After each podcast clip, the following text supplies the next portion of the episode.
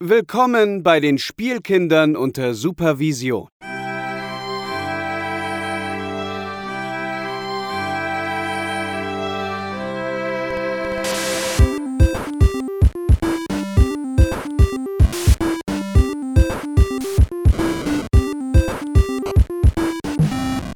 Hallo und herzlich willkommen zu einer neuen Folge der Spielkinder unter Supervision. Heute soll es um Jurassic Park gehen und ich freue mich mega. Ähm, ja, und die Begrüßungsrunde ist jetzt etwas komisch. Äh, wir sind nicht komplett, weil heute konnte mal kein Gast nicht kommen, sondern tatsächlich Katrin ist einfach noch nicht da, weil sie das Kind noch ins Bett bringt. Äh, deswegen erstmal an dieser Stelle herzlich willkommen, lieber Kai, als äh, externer Gast. Na, na, na, na, na, na, na, na, na. Oh ja. fuck, das wollte ich machen zum, zum Einstieg des Pod. Ja, ich hab's vergessen. Oh. ich habe mich voll es, drauf gefreut. Es, es, geht nicht, es geht nicht ohne, oder? Also, ähm, nicht wirklich, nein. Das, ja, es ist krass. Also ich habe mir eben noch, aber können wir gleich darüber reden, wenn wir beim Film sind, ähm, hier nochmal John Williams live angeguckt. Ähm, und mir sind sofort die Tränen in die Augen geschossen. Das ist echt krass. Also, ähm, ich weiß wirklich nicht, äh, Bildungslücke an der Stelle. Lebt John Williams eigentlich noch oder nicht? Das weiß ich auch nicht. Ähm, das, das kannst du vielleicht mal geben parallel. Wenn der lebt, ist, ist der wirklich 130 Jahre alt? Also. der sieht wirklich der sieht so richtig alt aus, ne? So, so, also der, der, hat doch auch, weißt du, als die Stummfilme irgendwie gerade anliefen, hat er doch dafür einfach schon Musik produziert. Hat die einfach, hat die einfach ablaufen lassen, auch wenn die keiner mitkriegen konnte. So, der, der, ist doch, der ist doch länger im Geschäft, als es Filme gibt. Oder der ist länger im Geschäft, als, als es Musik gibt. Der hat die Dialoge für die Stummfilme geschrieben. nee, der lebt tatsächlich noch. Ach, krass. Jetzt, und wie alt ist der? Äh, 1932 geboren. Ja, da, da, das ist mal jemand, den man sinnvoll zuerst impfen kann. Ähm, ja, das, äh, tatsächlich, wenn John Williams unter, uns erhalten bleibt, finde ich eine gute Sache. Wie geht's dir, Kai? Während wir hier, also liebe Hörerinnen und Hörer, wenn ihr einfach Jurassic Park hören wollt, äh, das dauert noch einen Moment. Also wir werden gleich äh, ausführlich über Jurassic Park sprechen. Wir warten aber noch auf das dritte Podcast-Mitglied. Wir haben aber eh immer so einen Thementalk, der kommt noch dazwischen. Wir machen euch einen Timecode, wo Jurassic Park anfängt. Deswegen frage ich Kai jetzt erstmal ganz gemütlich, wie geht's dir denn? Ähm auch ähm, einfach so, so ein bisschen müde und alles, aber ähm, äh, begierig auf den Podcast. So, also in freudiger Vor Vorfreude war ich heute so den ganzen Tag über. Ähm, ist aber tatsächlich außer Arbeit äh, und, und Kindern und Alltag tatsächlich gerade nicht so viel, was ansonsten noch abgeht. Ich bin jetzt geimpft. Doch, Moment. Ich bin geimpft, ist cool. Und? Und war gut? ich, hatte, ich hatte die schwachsinnigste Impfärztin aller Zeiten. So, also wir hatten auch so mit die letzten Termine davon. Das ähm, mag dazu beigetragen haben. Ich bilde mir auch gerne ein, dass sie irgendwie 500 Leute an dem Tag durchgeimpft haben. Ich einfach letzte war. Es war so eine Frau, weißt du, die hat dir die Spritze in den Arm gerammt, hatte ich dann angeguckt und gesagt, haben Sie noch Fragen? So, ja, nein, aber wenn, wäre es jetzt auch zu spät. Also, Vielen Dank dafür. Dann ist es halt so, dass, dass sie irgendwie, äh, es geht, geht ja gerade in Prio-Gruppe 3 hier in NRW, das heißt, man muss eine entsprechende ähm, Berechtigung vorweisen und dann braucht man eine Arbeitgeberbescheinigung. Und äh, meine Frau und ich hatten so einen Kombitermin ähm, und äh, meine Frau hatte dann ihre Arbeitgeberbescheinigung da mitgebracht, hatte sie dann eben der Impfärztin gegeben, die die einsacken wollte. Und dann meinte meine Frau so, Entschuldigung, brauche ich die nicht wieder? Nein, so, die behalten wir hier. Die, die brauchen sie zum zweiten Impftermin nicht. Da sind sie sicher absolut. Also, ja, okay, lass, lass die komische Frau das mal so machen.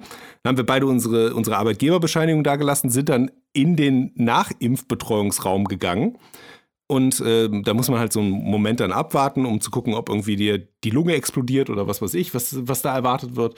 Und ähm, dann wurde ich so ausgerufen, so wie, wie im Smallland. Und dann kam irgend so ein, ähm, so ein Impfmitarbeiter äh, da und brachte mir mal so äh, meine Arbeitgeberbescheinigung und meinte so, ja, die haben wir vergessen, ihnen zurückzugeben. So. Wow, wow. Dann meinte ich, ja, meine Frau hatte danach gefragt, die hat auch noch eine. Könnten Sie vielleicht gucken gehen, ob die da auch noch liegt? Und dann haben wir die halt wiedergekriegt, wo du auch denkst, äh, okay, du wirst drauf angesprochen, äh, du machst einfach so alles falsch, was du in diesen fünf Minuten falsch machen kannst. Ist beruhigend, dass, dass du Menschen impfen darfst.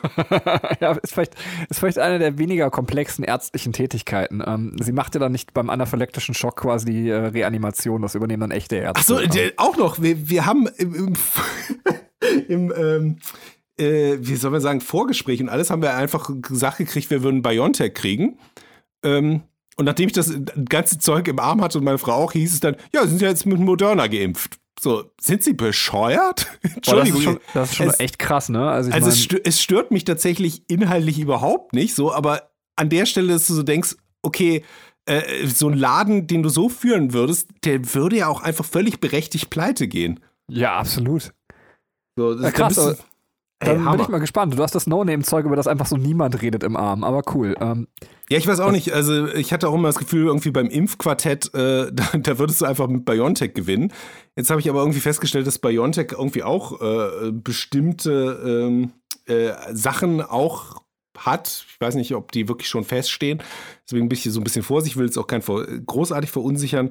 Aber ja, ich glaube, äh, dass also das tatsächlich Herz, äh, Herzmuskelentzündung oder sowas sind, glaube ich, immer mal festgestellt worden. Genau, ähm, aber das, das, das, das passiert auch. auch bei anderen, also das passiert auch bei anderen Impfungen, zum Beispiel Grippeschutzimpfung. Ähm. Aber ich glaube, Moderna kam eigentlich relativ gut bei diesen Geschichten weg. Also kannst du irgendwie eine Gesichtslähmung kriegen. Ja, okay. Oh mein Gott.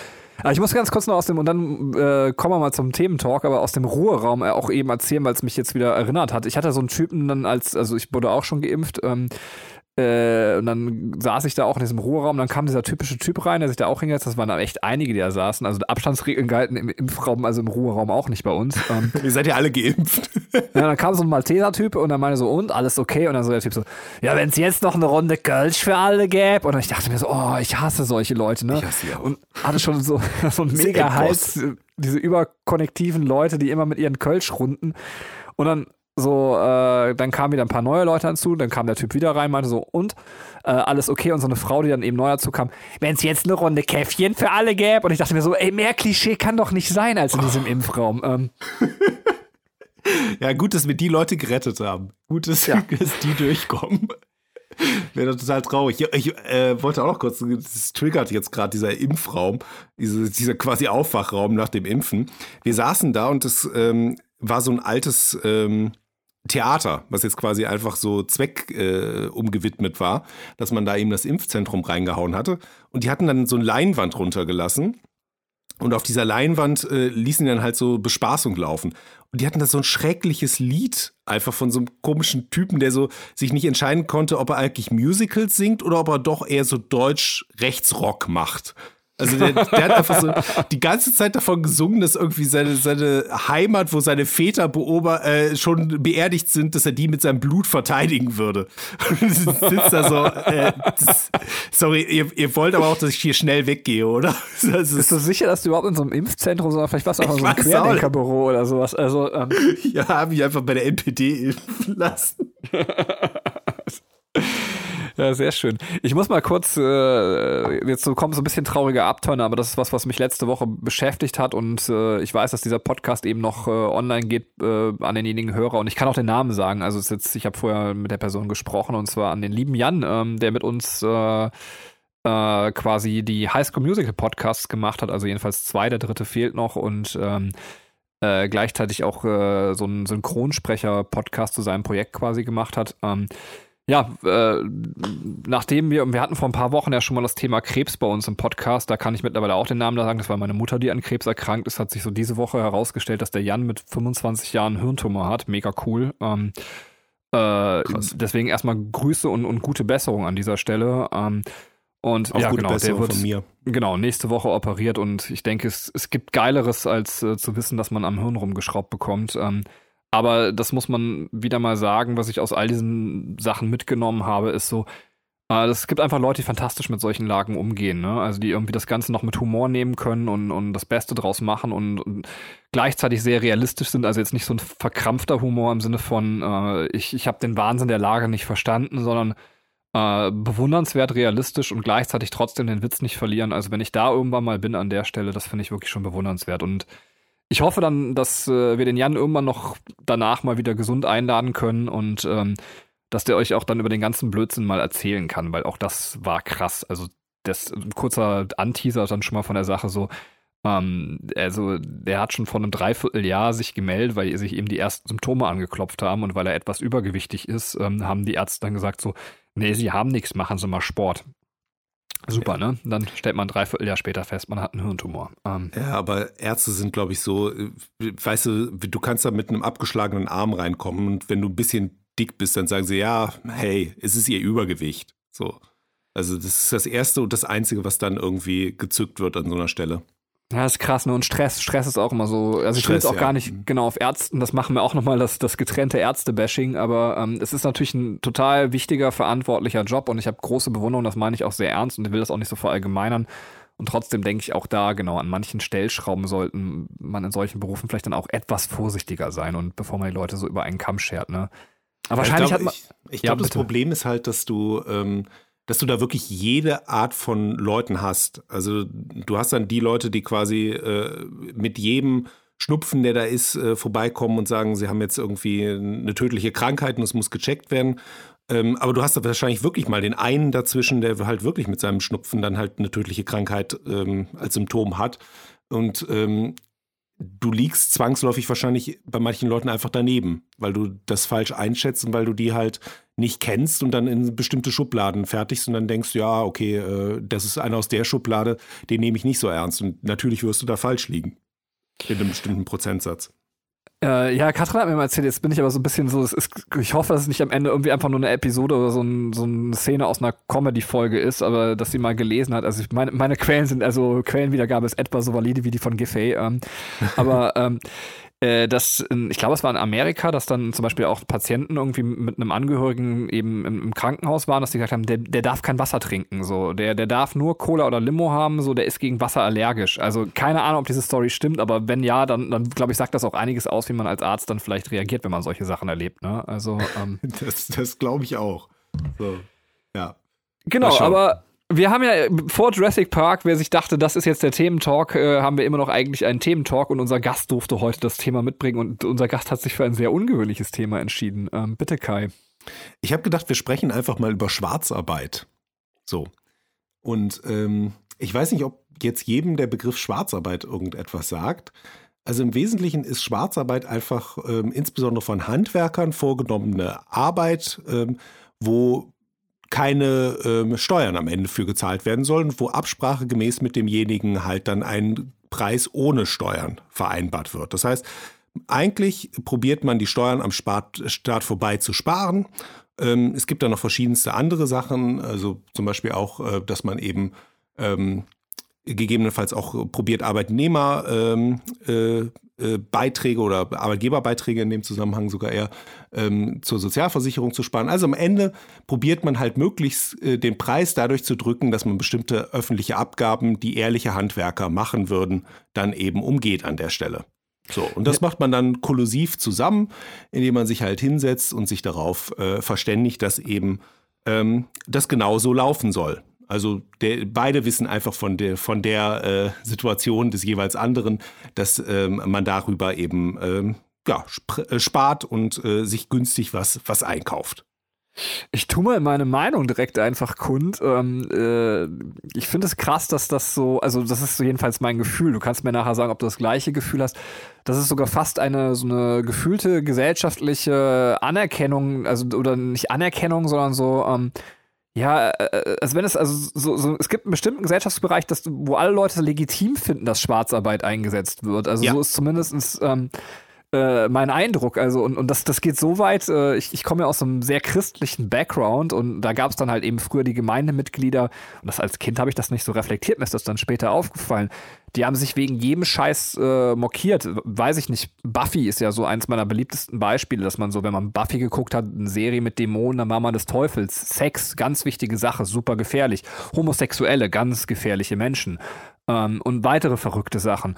Aber trotzdem weiß ich, dass in diesen Kreisen es durchaus äh, normal war, dass man sich zum Beispiel, mir fällt da jetzt eine Familie ein, die sich von, von, von ihrem netten Polen quasi, ähm, und das hat nichts mit der Landesherkunft zu tun, aber in dem Fall war das ein Pole, ähm, die Garage hochmöbeln lassen hat ähm, äh, Ja. als Schwarzarbeit. Und das ist halt krass, ne? Leute, die sich moralisch so aus dem Fenster lehnen, ähm, äh, da knallhart den Staat zu bescheißen, das finde ich schon wirklich krass. Ähm, Ja, es gibt da kein Unrechtsbewusstsein für. Das ist äh, das Krasseste dabei, dass du halt in bestimmten Kreisen, mir ist das tatsächlich auch schon passiert, auf eine Party gekommen bin, ähm, wo dann eben nur so Handwerker-Leute größtenteils waren. Und mir dann quasi jeder so die Hand entgegengestreckt hat mit so, hey, ich bin der Benny und ich arbeite schwarz. So, und so haben wir uns kennengelernt. Ähm, und, ähm, da gab es da keinerlei Unrechts, Bewusstsein dafür. Ich hätte ja jetzt einfach in dem Moment jeder sein können. Ich hätte ja quasi sagen können, hey, hi, ich bin der Kai vom Zoll. So, wunderbar. Erzählen Sie mir mehr davon. Dann nehme ich nämlich Ihre scheiß Firma hoch. Und ähm, äh, das, das ist halt einfach, das ist unglaublich, dass es da keinerlei Bewusstsein für gibt. Wir haben zum Beispiel ewig versucht, ähm, für unser Haus hier und bisher völlig erfolglos auch, äh, eine Putzfrau zu kriegen, Wobei es überhaupt kein Problem ist, jemanden äh, zu kriegen, der für dich putzen wollen würde. Aber wenn du sagst, ich will sie dafür anmelden, dann sagen die Leute dir offen ins Gesicht so, also nee, also, also wenn das jetzt irgendwie publik wird und ich dafür Steuern zahlen soll, dann eben, äh, nee, nee, das mache ich nicht. Äh, also schwarz, illegal hätte ich das jederzeit gemacht. So. Aber, ja, krass. aber legal nie im Leben. Und da haben wir tatsächlich viele Leute schon gehabt, die quasi bis zu dem Punkt äh, Feuer und Flamme dafür waren, eben in unserem Haus zu putzen, wo wir dann gesagt haben, hey, wir wollen es legal machen. Dann so, sind Sie wahnsinnig? So, nicht mit mir. Wir haben es auch schon erlebt, äh, dass wir so ein, so ein Arschloch hatten, das für uns ähm, äh, unseren, unsere Fenster hier gereinigt hat, so ein, so ein Glasreiniger. Ähm, und äh, als der dann das eine Mal bei uns war, äh, wo, er, wo er gekommen ist, ähm, haben wir halt gesagt, ja, also gut, was, was, kostet das? Dann hat er uns einen Preis genannt und dann haben wir gesagt, ja, ist ja, ist ja wunderbar. Ähm, dann meinte er so, ja, zahlen Sie, zahlen Sie das äh, dann jetzt bar? Und meinte ich, nein. So, natür natürlich machen wir das auf Rechnung. Äh, ja, äh, äh, äh ja, dann sind's, dann ist ja mehr. Dann ist er, äh, muss ich ja 20 Prozent, dann hat er rumgestammelt, so, es sind auch noch nicht mal 20, aber äh, hat er dann irgendwie im Kopf überschlagen an der Stelle, was dann irgendwie ist, konnte das dann nicht, dann hat er die Fenster geputzt, war sichtlich die ganze Zeit nervös. Dann hat er nachher meine Frau noch gefragt. Hat sich so in Mathe, in Matheunterricht zurückversetzt gefühlt. Ja, hat sich im Matheunterricht und er hatte gesagt, ich, ich bin nicht von der Hauptschule geflogen, damit ich jetzt hier eine Steuer berechnen muss. Scheiße, Mann. so. Und dann äh, ist er halt äh, hingegangen noch zu meiner Frau und hat dann noch gefragt, so, äh, Entschuldigung, wie geht das mit einer Rechnung? So, wie muss man das denn machen? So, wo du merkst, so, der hat ein Unternehmen angemeldet, hat in seinem ganzen Leben noch nicht einmal wirklich weiß gearbeitet. So. Und als wir das nächste Mal dann mit dem äh, äh angerufen haben, war der auch wieder so Feuer und Flamme dafür für uns zu arbeiten. Dann meinten wir, ja, wir machen es auf Rechnung. Meinte er, ja, da kann ich nicht. Da kann ich nicht. Und der hat an dem gleichen Tag, wo er uns dann gesagt hat, er kann nicht, hat er dann bei einem Nachbarn von uns, wir haben ihn mich dann hier gesehen, hat er dann schön wieder schwarz gearbeitet. Herzliche Grüße an der Stelle. Das ist krass, aber warte mal, ist, ist der Gegenbegriff tatsächlich äh, von Schwarzarbeit Weißarbeit? nein, das, das ich, nein, das hat, ist einfach achso, nur mein, sagen, mein Gegenbegriff gewesen, rassisti um rassistischer NPD, NPD-Impfzentrum-Einfluss. Ähm. Nein, nein, nein, das ist wie ein Schachbrett. Ja, ist klar. Ein rassistisches Schachbrett. ähm, ähm, ja, nee, ähm, also wir wollen Kai jetzt nichts unterstellen. Äh, ich dachte, aber es gibt keinen offiziellen gegen legal wahrscheinlich, ne? Aber weißt du, woher der Begriff kommt, äh, Schwarzarbeit? Hm, ich denke, ich weiß es tatsächlich nicht, aber ich denke, dass es eben aus dem im Dunkeln Geheimen machen kommt. Aber liegt das daran, ich habe keine Ahnung, also würde der dann so viel weniger bekommen oder würdest du Nein. jetzt ihm einfach das Gleiche bezahlen, es, es oder? Würde, ja, natürlich, ich würde ihm das Gleiche bezahlen. Es ist nur einfach so, in dem Moment, wo ich zum Beispiel eine Putzfrau beschäftige und sie anmelde, äh, kommt da quasi ein offizieller Charakter rein. Das heißt, ich äh, melde einen Minijob bei der Rentenversicherung an. Und dann äh, ist es in der Vorstellung der Leute so, dass die Rentenversicherung ein unfassbares Interesse hat, äh, festzustellen, was die sonst noch so macht und äh, dann fällt auf, wie viel sie tatsächlich die ganze Zeit schwarz arbeitet und irgendwo sich durch die Gegend putzt. Und ähm, dann fällt eines Tages auf, dass es gar kein Minijob mehr ist, weil die tatsächlich gar nicht unter 450 Euro mit ihrem ganzen Rumgeputze verdient, sondern 734 Euro. So, und dann in dem, diesem Moment fallen eben wirklich Sozialabgaben an. Und äh, das würde dann bedeuten, dass sie nicht, äh, dass sie sich halt jetzt nicht alles in die Tasche stecken kann, sondern dass sie auch für ihre eigene Krankenversicherung mitzahlen müsste. Was natürlich äh, äh zu vermeiden gilt, wenn du ein Arschloch bist, wo es nur geht. An der Stelle. Okay. Ja, ja so, ist, so ist die Situation. Und genau das ist eben auch mit, mit, ähm, mit den Steuern. Im Endeffekt, du bescheißt den Staat, aber es ist halt so gesellschaftlich akzeptiert oder es ist ähm, anscheinend ja äh, unter Handwerkern, die ich kennengelernt habe, auch äh, löst es völlige Irritation aus, wenn du nicht den Staat bescheißen willst. Ähm, und äh, ja, das geht im Endeffekt völlig zulasten der Allgemeinheit, damit ein paar Leute eben etwas günstiger Dinge machen können, die sich sonst unter legalen Voraussetzungen nicht leisten können. Also es ist nicht so weit davon entfernt, wie in ein Geschäft gehen, was klauen und dann sagen, ich hätte es mir ja sonst nicht leisten können. Ja, ja, krass. Und ich finde es, ähm, also ich weiß nicht, ich will jetzt nicht äh, mich komplett irgendwie über so einen ähm, Berufsstand erheben, aber man könnte jetzt sagen, ja, die beiden elitären Akademiker reflektieren über einen Handwerkerberuf, vielen Dank. Ähm, äh, aber ich, ich kann mir nicht vorstellen, also das müsste man mal gucken, was die an Gehältern bekommen. Äh, ja, also ich kann mir nicht vorstellen, dass das so bitter nötig ist. Also tatsächlich nicht. Nein, tatsächlich, ähm, wenn die nicht völlig äh, schwachmatisch sind, verdienen die mehr als wir beide. Äh, so. Meinst du das, also. Das weiß ich sogar. Okay. Krass. Jetzt ernsthaft? Aber ja, also, wirklich. Es tut mir leid, aber wenn du vernünftig irgendwie einen Handwerksberuf äh, erlernt hast und du, du bist dann quasi dein eigener äh, Meister und dein eigener Chef, äh, du, du kannst dich da dumm und dämlich mit verdienen. Ja, ich denke mir auch immer, also das ist jetzt nicht so, ich will jetzt, das klingt jetzt so, als wenn die beiden wirklich jetzt, jetzt wird es richtig schlimm, der frustrierte Akademiker-Talk. ähm, aber ja, nein, aber Was bei haben uns wir ja auch, falsch gemacht? Nein, aber uns werden ja auch immer die gehobenen Gehälter irgendwie so, finde ich, vorgeworfen. Aber man muss ja auch mal irgendwie äh, berechnen, dass man irgendwie, dann weiß ich nicht, mit Anfang 30 oder Ende 20 anfängt zu verdienen, äh, während ja. andere Leute irgendwie schon 15 Jahre davor verdient haben und man selber noch Studiengebühren abbezahlen muss dafür, dass man ähm, das machen musste. Man hat sich ja nicht ausgesucht, dass man studieren will. Ähm, und ähm, deswegen finde ich es schon legitim, dass man etwas gehobenes oder höheres Gehalt hat. Also es ist, ähm, soll jetzt kein Plädoyer sein für Bonzentum, aber ich, ich finde, ein bisschen muss das natürlich auch wieder ausgeglichen werden. Ne? Ähm, ja, ich spreche jetzt auch nicht von dem, dem angestellten äh, Maurer, der dann irgendwo bei einer Firma ist, sondern ich spreche schon von demjenigen, dem quasi das Maurerunternehmen dann gehört. So, der ja. dann, der dann die ja. Schwarzarbeit anleiert. So. Ja, dachte ich, okay, cool. Ähm, Schließ mir das Topic, weil äh, der, der Familiendinosaurier ist äh, äh, aus dem Schlafzimmer des Kindes gekommen und. Äh, Ey! ich, ich war das Opfer, nicht der Dinosaurier. Willst, willst du noch was über Schwarzarbeit hab, sagen, Katrin? Findest du gut, oder? ja, stehe ich 100% hinterher. Mache ich auch immer. ja, sollen wir dann, äh, also ich weiß nicht, du willst wahrscheinlich nichts mehr zu Schwarzarbeit sagen, oder? Ähm, Nee, da, ich glaube, es ist alles gesagt worden. Willst du ein Netz zu Jurassic Park überleiten? Mach mir, mach mir einen kurzen spoilerfreien Teil zu Jurassic Park, falls jemand Jurassic Park nicht gesehen hat. falls es der Junge ist, der in der Grundschule nicht reingehen durfte 1993. ähm. Äh, ja, also, äh, soll ich den zusammenfassen, den, den, den, Film? Warte, was ist der Gedanke? Ja, erzähl einmal kurz, worum geht's bei Jurassic Park. Es ist schön, dass du dieses, glaube ich, unser 200, 250. Podcast ähm, und einmal sagen, wie du ihn Ach fandest. So, okay.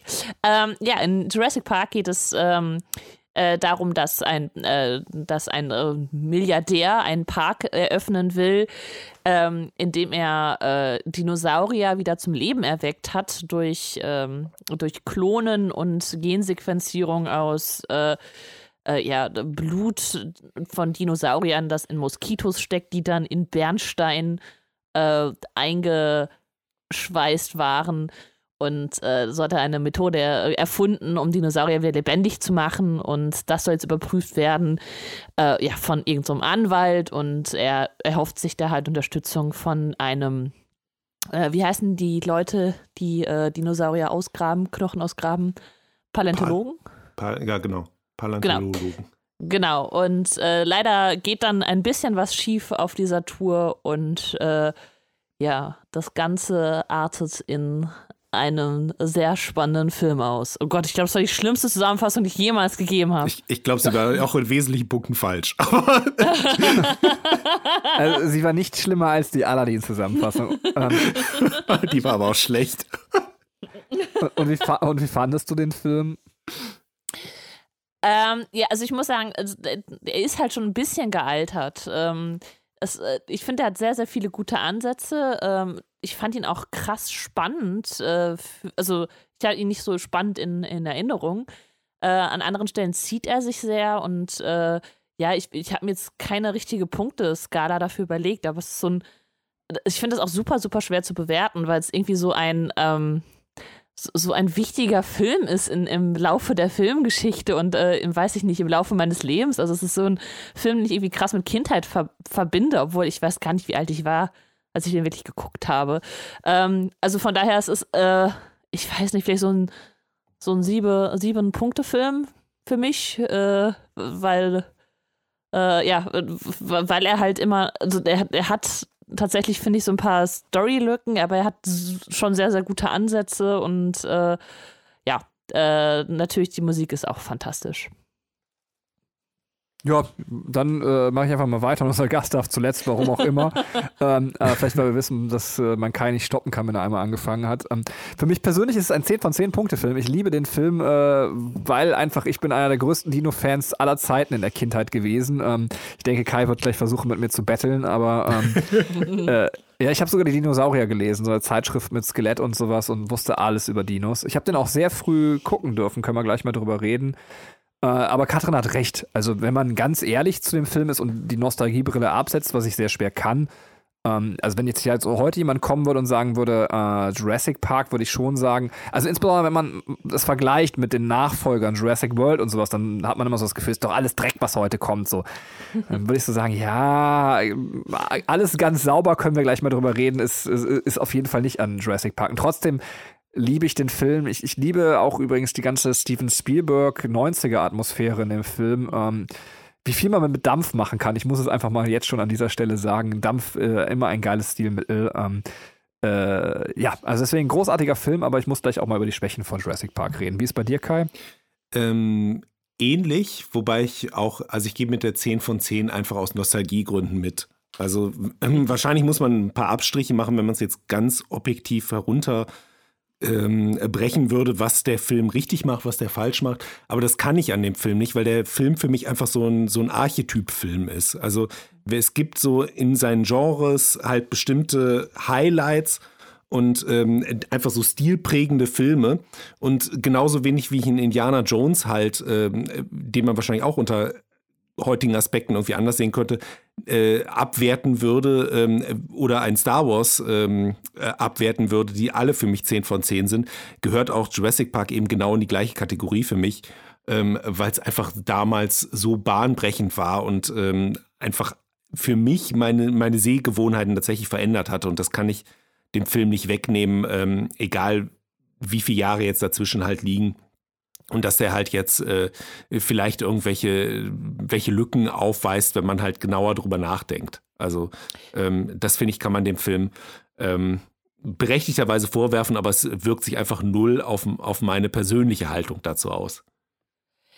Meine Frage in die Runde, wie alt wart ihr denn, als ihr den Film gesehen habt? Weil der ist von 1993. Ähm, ich war da sechs Jahre alt, also ich weiß, dass ich, also rausgekommen ist, ihn nicht geguckt habe.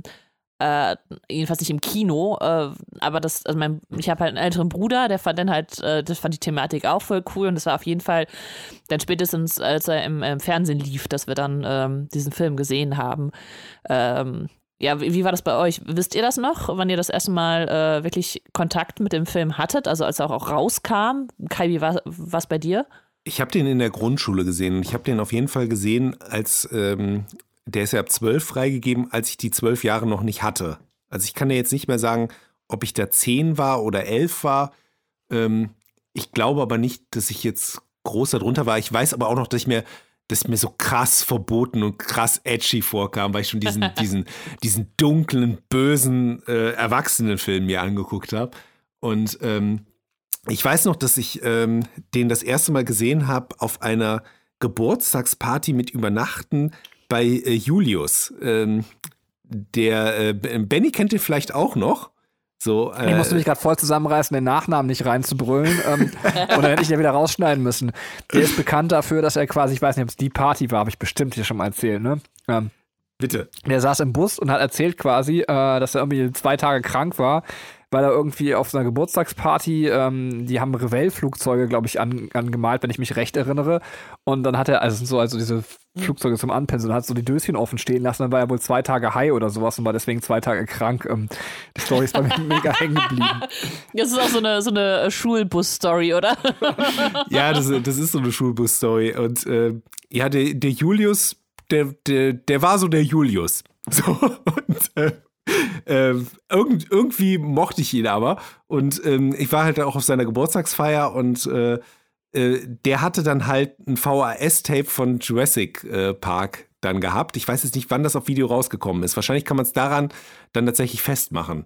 Und ähm, äh, dann haben wir das eben quasi äh, vor der Übernachtungsparty geguckt, so als, als kleines Highlight. Und ich fand das so krass, so, weil ich so dachte, das, halt, das habe ich ja noch nie gesehen. Ich habe gar nicht gewusst, dass Kino oder dass Filme so, so etwas darstellen können und dahin gehen können. Also ich glaube, ich konnte einfach die ganze Nacht danach vor Aufregung nicht schlafen, weil ich es einfach zu krass fand, Ja. als ich es gesehen habe. Ich war Bevor auch ich- eben in so einem Alter, wo ich, wo ich auch noch so äh, quasi ausschleichende Dino-Begeisterung hatte ähm, und dann einfach äh, sehr, sehr anfällig eben genau dafür war und äh, das super fand. Ich habe nachher auch das Buch gelesen ähm, und äh, ja, habe dann auch, äh, bin der Serie quasi treu geblieben, habe alle äh, Filme danach geguckt. Ob das eine gute Idee war, ist eine andere Frage. Aber ähm, ja, also ich, ich äh, bin, da, bin da sehr anfällig damals für gewesen. Hat genau bei mir einen richtigen Nerv getroffen. Be bevor ich was zu sagen, wann ich Jurassic Park geguckt habe, muss ich noch mal kurz was zu Kais Klasse sagen, weil das muss man sich als Außenstehender einmal ganz kurz vorstellen. Ich war in der Parallelklasse. Ähm, ich, ich glaube, dass es so ein Fließband zum Gymnasium am Tag der, der Einstellung der Kinder gab. Quasi, die wurden, wir wurden alle draufgelegt und ähm, immer wenn die Schulleitung ein Unikat gefunden hat, hat sie einfach das in, in Kais Klasse gepackt. So. Ähm, da war wirklich alles Ja, wir- vertreten, wir- einfach so. Also es war immer alles Unikate, ob es der richtig asoziale Fußballtyp war, ähm, äh, einfach jemand, der etwas außergewöhnlich war, alle bei Kai in die Klasse, zack rein. Ähm, ah, eine Frau Ja, wir- mit Bart, wir- wir ab in war- Kais Klasse. Ja, wir waren so, wie, weißt du, wie so eine Sammelfigurenreihe aus dem Überraschungsei.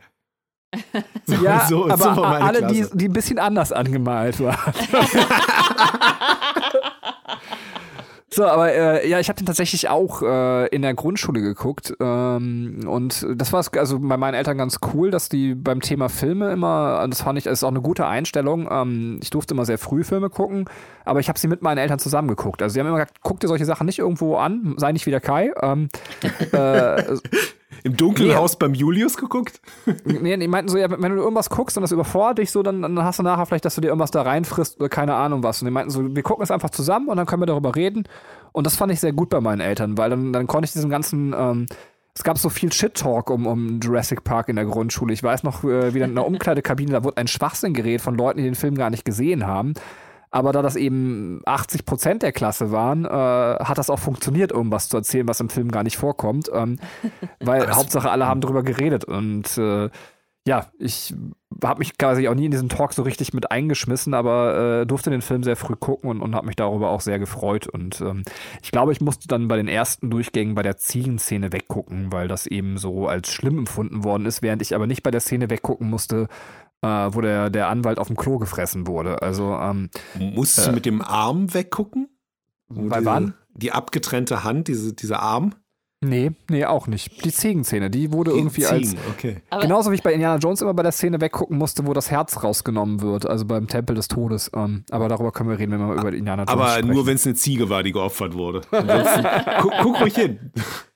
ja, ich komme vom Land, da sind Ziegen wichtig. Ist sowas, das, das Indien der Ziegen. Also, ähm, so, äh, ja, wollen wir dann in den Spoiler-Teil gehen? Können wir gerne machen.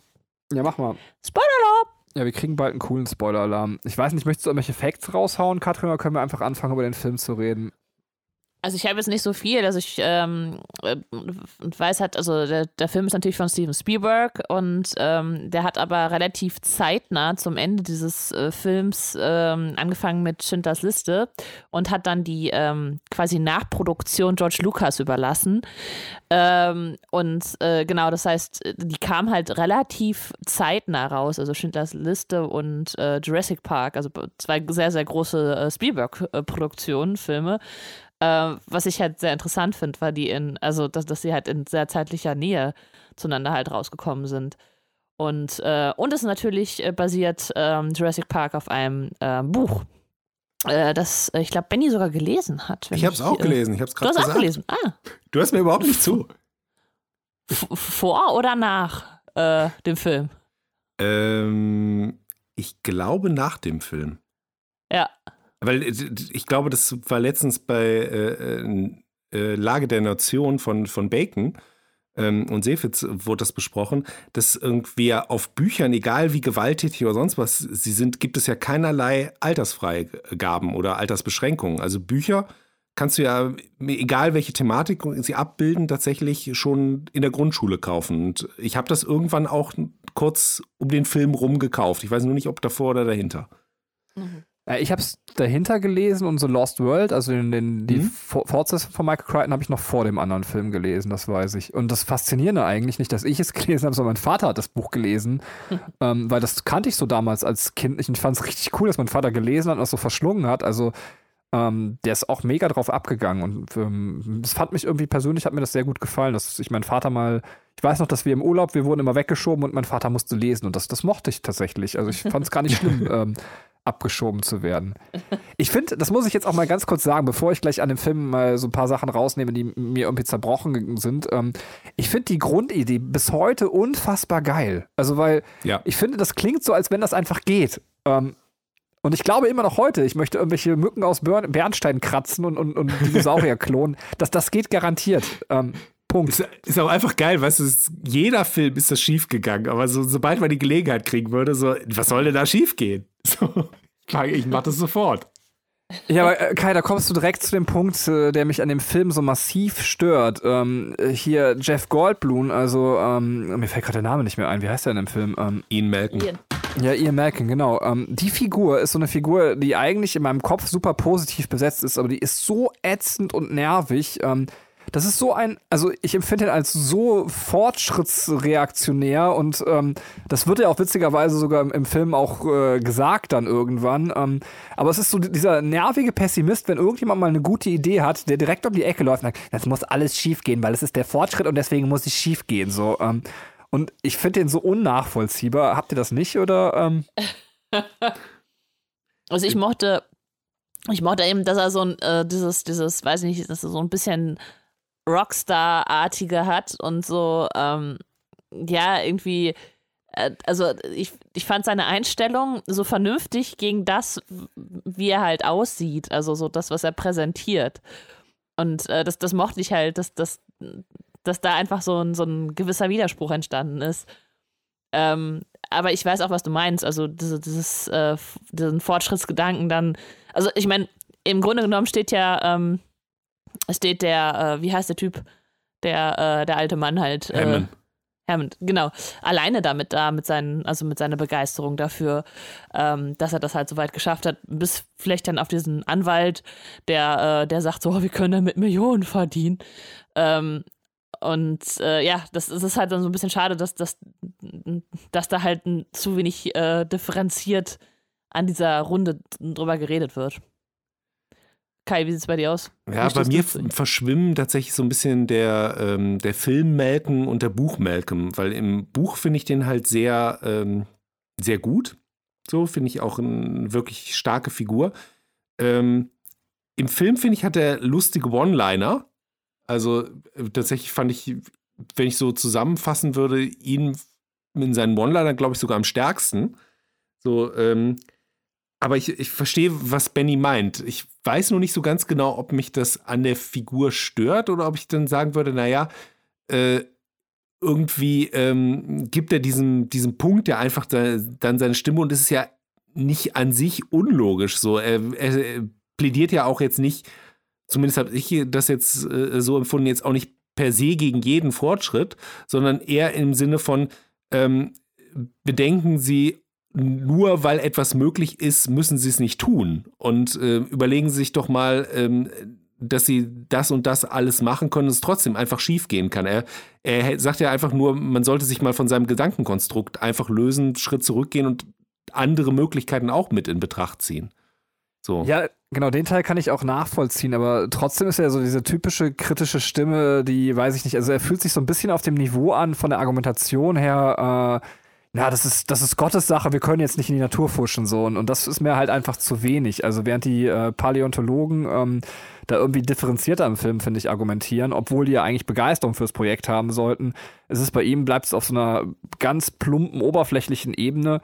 Ähm, und es ist ja auch so ein bisschen, finde ich auch schwierig, weil der Film, also ich will es jetzt auch gar nicht, weißt du, es geht im Jurassic Park um Saurier und Saurier sind geil und das verstehe ich auch. Ähm, aber äh, es ist ja auch so ein bisschen schwierig, weil der Film genau die, dieser Ebene am Ende ja auch recht gibt und sagt so, ja, das, das Projekt ist äh, definitiv zum Scheitern verurteilt. Ich kann euch ja mal ganz kurz in die Runde fragen. Wenn ihr sagt, jemand könnte das jetzt umsetzen, würdet ihr sagen, das ist, äh, sollte man unbedingt unterbinden oder würdet ihr sagen, nein, geil, ich will den Jurassic Park haben ähm, mit Dinosauriern? Kai, bitte. Ähm.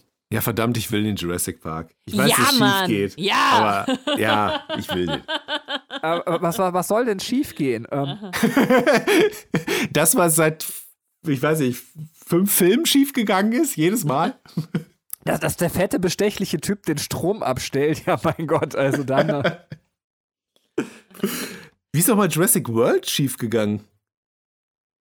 Ah, das weiß ich auch nicht mehr. Weil, weil die Ähm, diesen super cleveren Dino dann hatten, der einfach cleverer war. Ja, Weil, ja. Als alle zusammen, ja. Genau, Okay. die, die haben ja noch mehr dann in der Genetik rumgefuscht und dann einen, einen Superkiller-Dino erschaffen. Ja, der Ja. sie dann ausgetrickst hat und dann hat er mir das, seinen Käfig da oder sein Gehege quasi geöffnet. Ich glaube, Ja. so war es. Dann.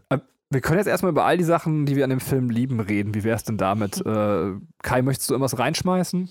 Ja, okay, dann nehme nehm ich euch jetzt direkt die Szene weg. Äh, also ich liebe alles um das Auftauchen des T-Rex mit der Jeep im Regen-Szene. So, ja, die ist einfach so unfassbar. un- Autoverfolgung. ja, wo die mit dem Auto davor stehen bleiben und der T-Rex aus dem Gehege Ah. ausbricht. Okay, Also ja. kurz, kurz nach der Szene, die Benny nie sehen durfte mit der Ziege, quasi. Ähm, also es ist für mich so iko ikonisch, wie der da im Regen einfach aus seinem Gehege tritt und einfach dieses, dieses Auto zerstört und da rumbrüllt. Und ähm, äh, vorher einfach auch schon der Aufbau dahin zu dieser Szene, wo sie dann dieses Wasserglas haben, was da ähm, unter den, den Erschütterungen, die durch das Stampfen des T-Rex entstehen, einfach so ähm, äh, anfängt irgendwie zu, zu äh, ja, was, was sagt man dazu eigentlich? Blubbern kann man nicht wirklich sagen, einfach so ein, Zittern? ja, zu zittern irgendwie. Und das hat man ja auch in, ich weiß nicht, wie vielen ähm, äh, Filmen später dann eben auch angerissen als Klischee gesehen, gerne als Verarschung. Aber ich finde, jeder riesige, epische Film, der braucht so seinen Moment, der so voller Pathos und so ernsthaft ist, dass du ihn eben später auch verarschen kannst. Also ich glaube, es gibt in jedem wirklich großen Film so die, die Szene, die du verarschen kannst. Zum Beispiel Titanic, ich bin der König der Welt mit vorne am Bug stehen und alles, das hast du in tausend Sachen verarscht. Ich, ich glaube, zum Beispiel Indiana Jones, diese, diese Szene mit, äh, äh, wo er da vor der Kugel wegrennt, das hast du in tausend Sachen verarscht gesehen. Ähm, und äh, das zeigt aber, dass es einfach so einen Nerv getroffen hat. Und diese Szene hat bei mir halt auch so den Nerv getroffen, dass du halt die ganze Zeit Angst so ein bisschen davor hast, dass der auftaucht. Also zumindest, wenn du, wenn du klein genug bist, dass du vor einem Film Monster Angst haben kannst, aber dir auch gleichzeitig so sehr wünscht, dass er endlich auftaucht.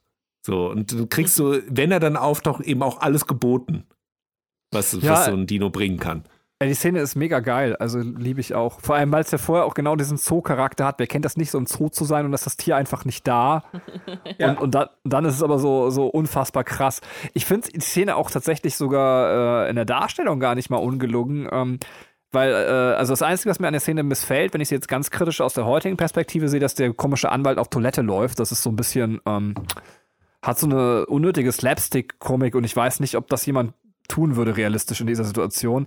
Aber die anderen Charaktere, dass äh, die beiden ähm, Erwachsenen erstmal im Auto sitzen bleiben, statt den Kindern zu helfen, ist durchaus, halte ich, für eine realistische äh, Situation. Also, ähm, und dass sie dann später auch ihr Heldentum irgendwie beide entdecken, kann man auch sagen, ja, ist ja komisch, aber finde ich auch, das wird wahrscheinlich passieren, wenn dann einer sozial irgendwie die Bereitschaft ergreift und äh, zu sagen, okay, ich, ich fange mich jetzt an einzusetzen, dass dann auch der andere, der soziale Mechanismus anspringt und sagt, ich tue jetzt auch was für die Kinder. Ähm, Ja. ähm, finde ich also ganz cool. Äh, ja, also mag die Szene. Es ist halt, also wa- was ich krass fand äh, und immer noch krass finde, äh, einfach, dass äh, diese Spannungskurve relativ lange aufrechterhalten wird. Also ähm, das ist, also man ist die ganze Zeit angespannt und ich finde, das, das kennt man heutzutage aus Filmen nicht mehr so unbedingt, dass es dann halt eher auf Action und Schnelligkeit geht und hier ist es halt so sehr langsam. Also der ist dann da, aber der ist eine ganze Weile da, bevor diese Szene dann äh, äh, abbricht oder dann äh, weitergeht. Aber das, äh, das, ne, das, das, es wird halt immer langsamer aufgebaut. Also lang, es wird langsam aufgebaut mit diesem abgefressenen Ziegenbein, was da aufs Dach klatscht und dann der Strom, der ausfällt und dann, also ne, das, ist- das ist äh, ein du- relativ lange, ja. Du hast auch immer diese Momente, wo du denkst, geht er jetzt doch? ohne Ja. dann quasi das Auto anzugreifen oder dreht er sich wieder um und greift das Auto an? Das hast du ja ein paar Mal, diese Momente. Ja, das stimmt. Das stimmt. Und es ist ja auch äh, so ein Markenzeichen von solchen Filmen oder auch Videospielen, dass wenn das Monster auftaucht, dass es unbedrohlicher wird. Und ich finde, das hat diese Szene äh, sehr gut. Also es, es bleibt oder es wird sogar noch bedrohlicher, wenn es da ist. Und es durch die, die Art, ich habe leider hätte ich mal so ein bisschen Background-Wissen mehr anlesen sollen, aber die, die Art, wie man die Dinosaurier eben gemacht hat, dass man das eben noch keine CGI ist, finde ich, wirken sie auch heute noch irgendwie cool und, und bedrohlich, für mich jedenfalls. Also, Also, Also soweit meinst- ich weiß, haben die beides gemacht. Also das ist der erste Film mit Ja. CGI und ähm, also in dem, dem äh, Rahmen und eben äh, zeitgleich aber eben auch so großen Dinosaurierpuppen dann Ja. teilweise. Ja. Also ich meine, die haben beides äh, kombiniert. oh krass. Und äh, das war ja auch damals eben so krass, weil du sowas hattest du ja noch nie gesehen. Dass du irgendwie, äh, wa- was hattest du vorher?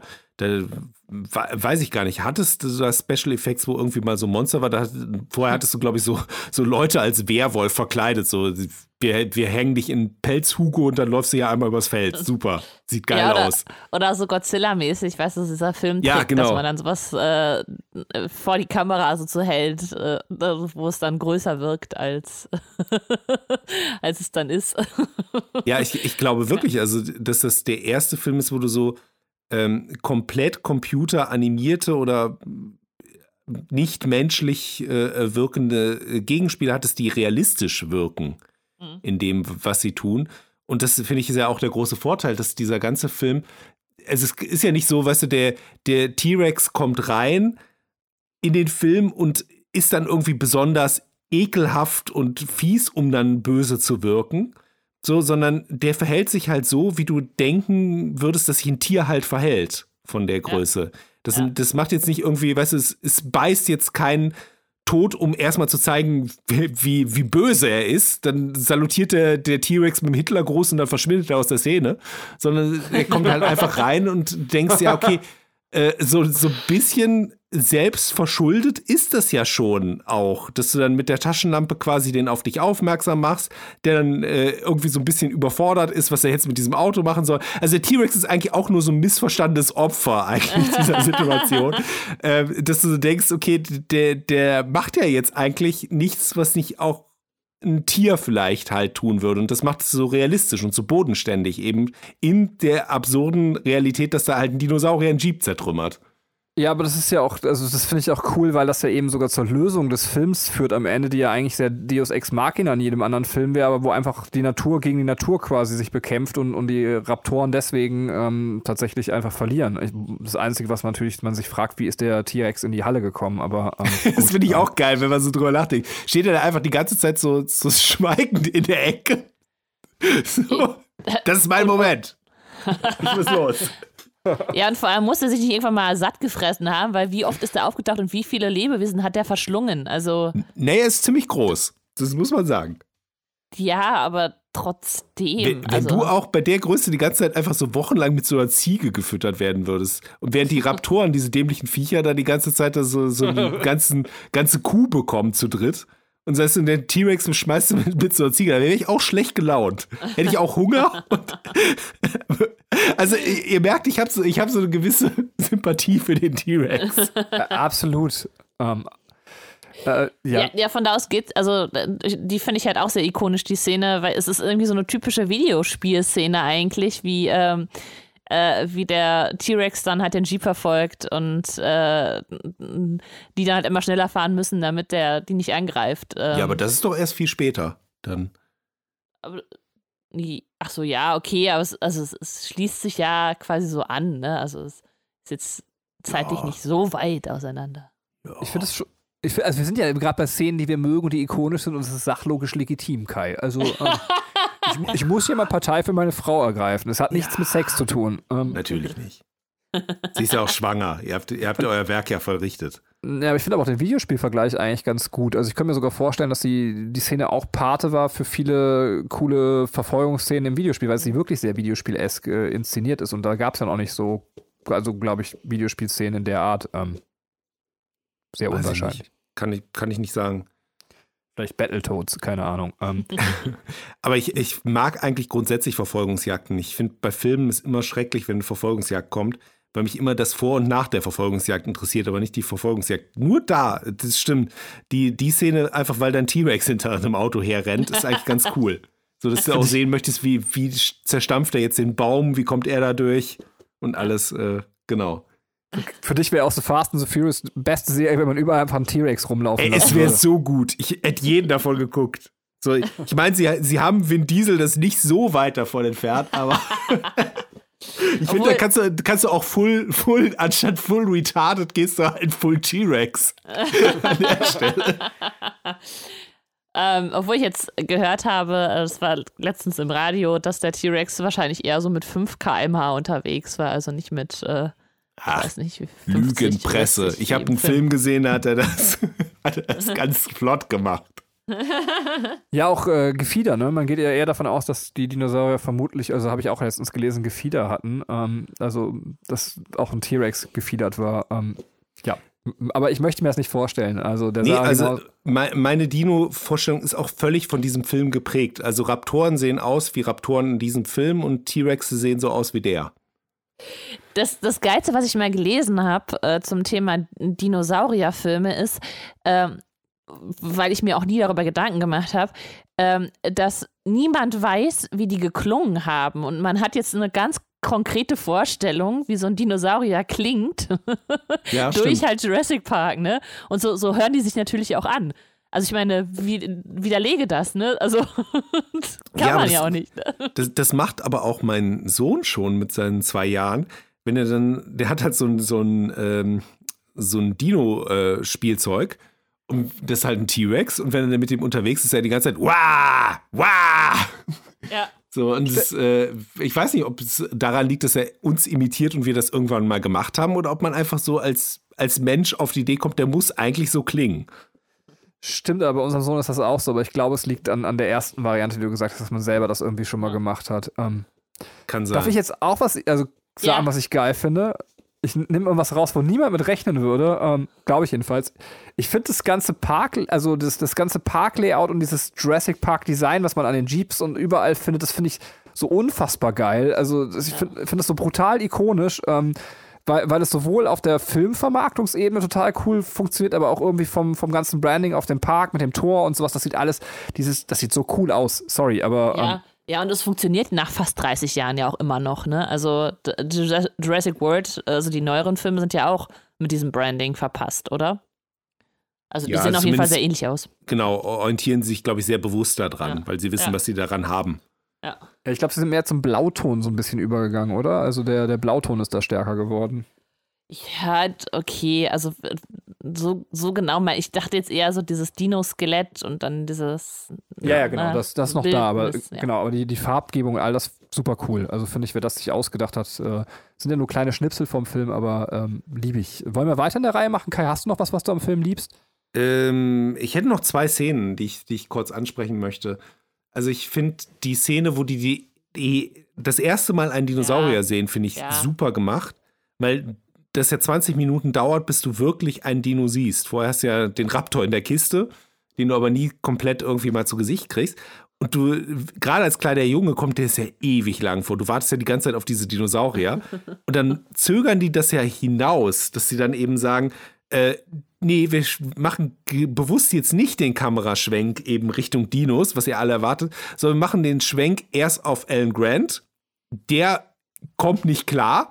Und dann toucht er seine, seine Freundin da an.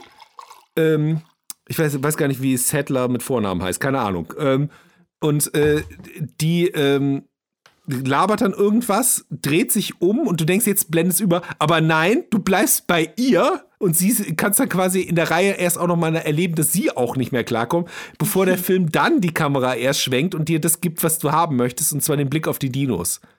Ja, und dann mit der anschwellenden Musik dazu. genau, Das- mit dieser epischen Musikuntermalung. also das fand Ja. ich, äh, äh, also besser kannst du diesen, diese Überraschung und dieses, die sind so überrascht, wie ich es beim ersten Mal bin oder damals gewesen bin, dass so etwas möglich ist, in deren Welt halt, dass, dass da Dino rumläuft, in meiner Welt, dass man das darstellen kann, dass da ein Dino so lebensecht rumläuft. Ähm, äh, das war so, okay, äh, eigentlich ist es so eine, so eine Darstellung meiner meiner Überraschung und Überforderung in den Gesichtern der Überraschung und Überforderung dieser Hauptdarsteller da. Ja, es ist tatsächlich auch so eine Szene, wo mir immer, also tatsächlich so die Tränchen kommt. Ich weiß nicht warum, aber irgendwie bin ich super ergriffen von dieser Szene. Ich habe die letztens mit meinem Sohn äh, geguckt, also keine Sorge, ich gucke nicht mit einem dreijährigen Jurassic Park. Wir haben nur diese Szene geguckt und äh, der fand das auch mega cool und da, da musste ich auch mega flennen. Also ähm, fand das richtig schön. Ähm, ja, das, also ich habe immer Angst, dass jetzt auch immer mal, ich meine, er geht ja nicht in die Kita, ne, dank Corona. Ähm, aber irgendwann mal in die Kita geht und erzählt, welche Filmausschnitte er alles schon gesehen hat, damit die Leute denken, dass er dann diese kompletten Filme alle gesehen hat.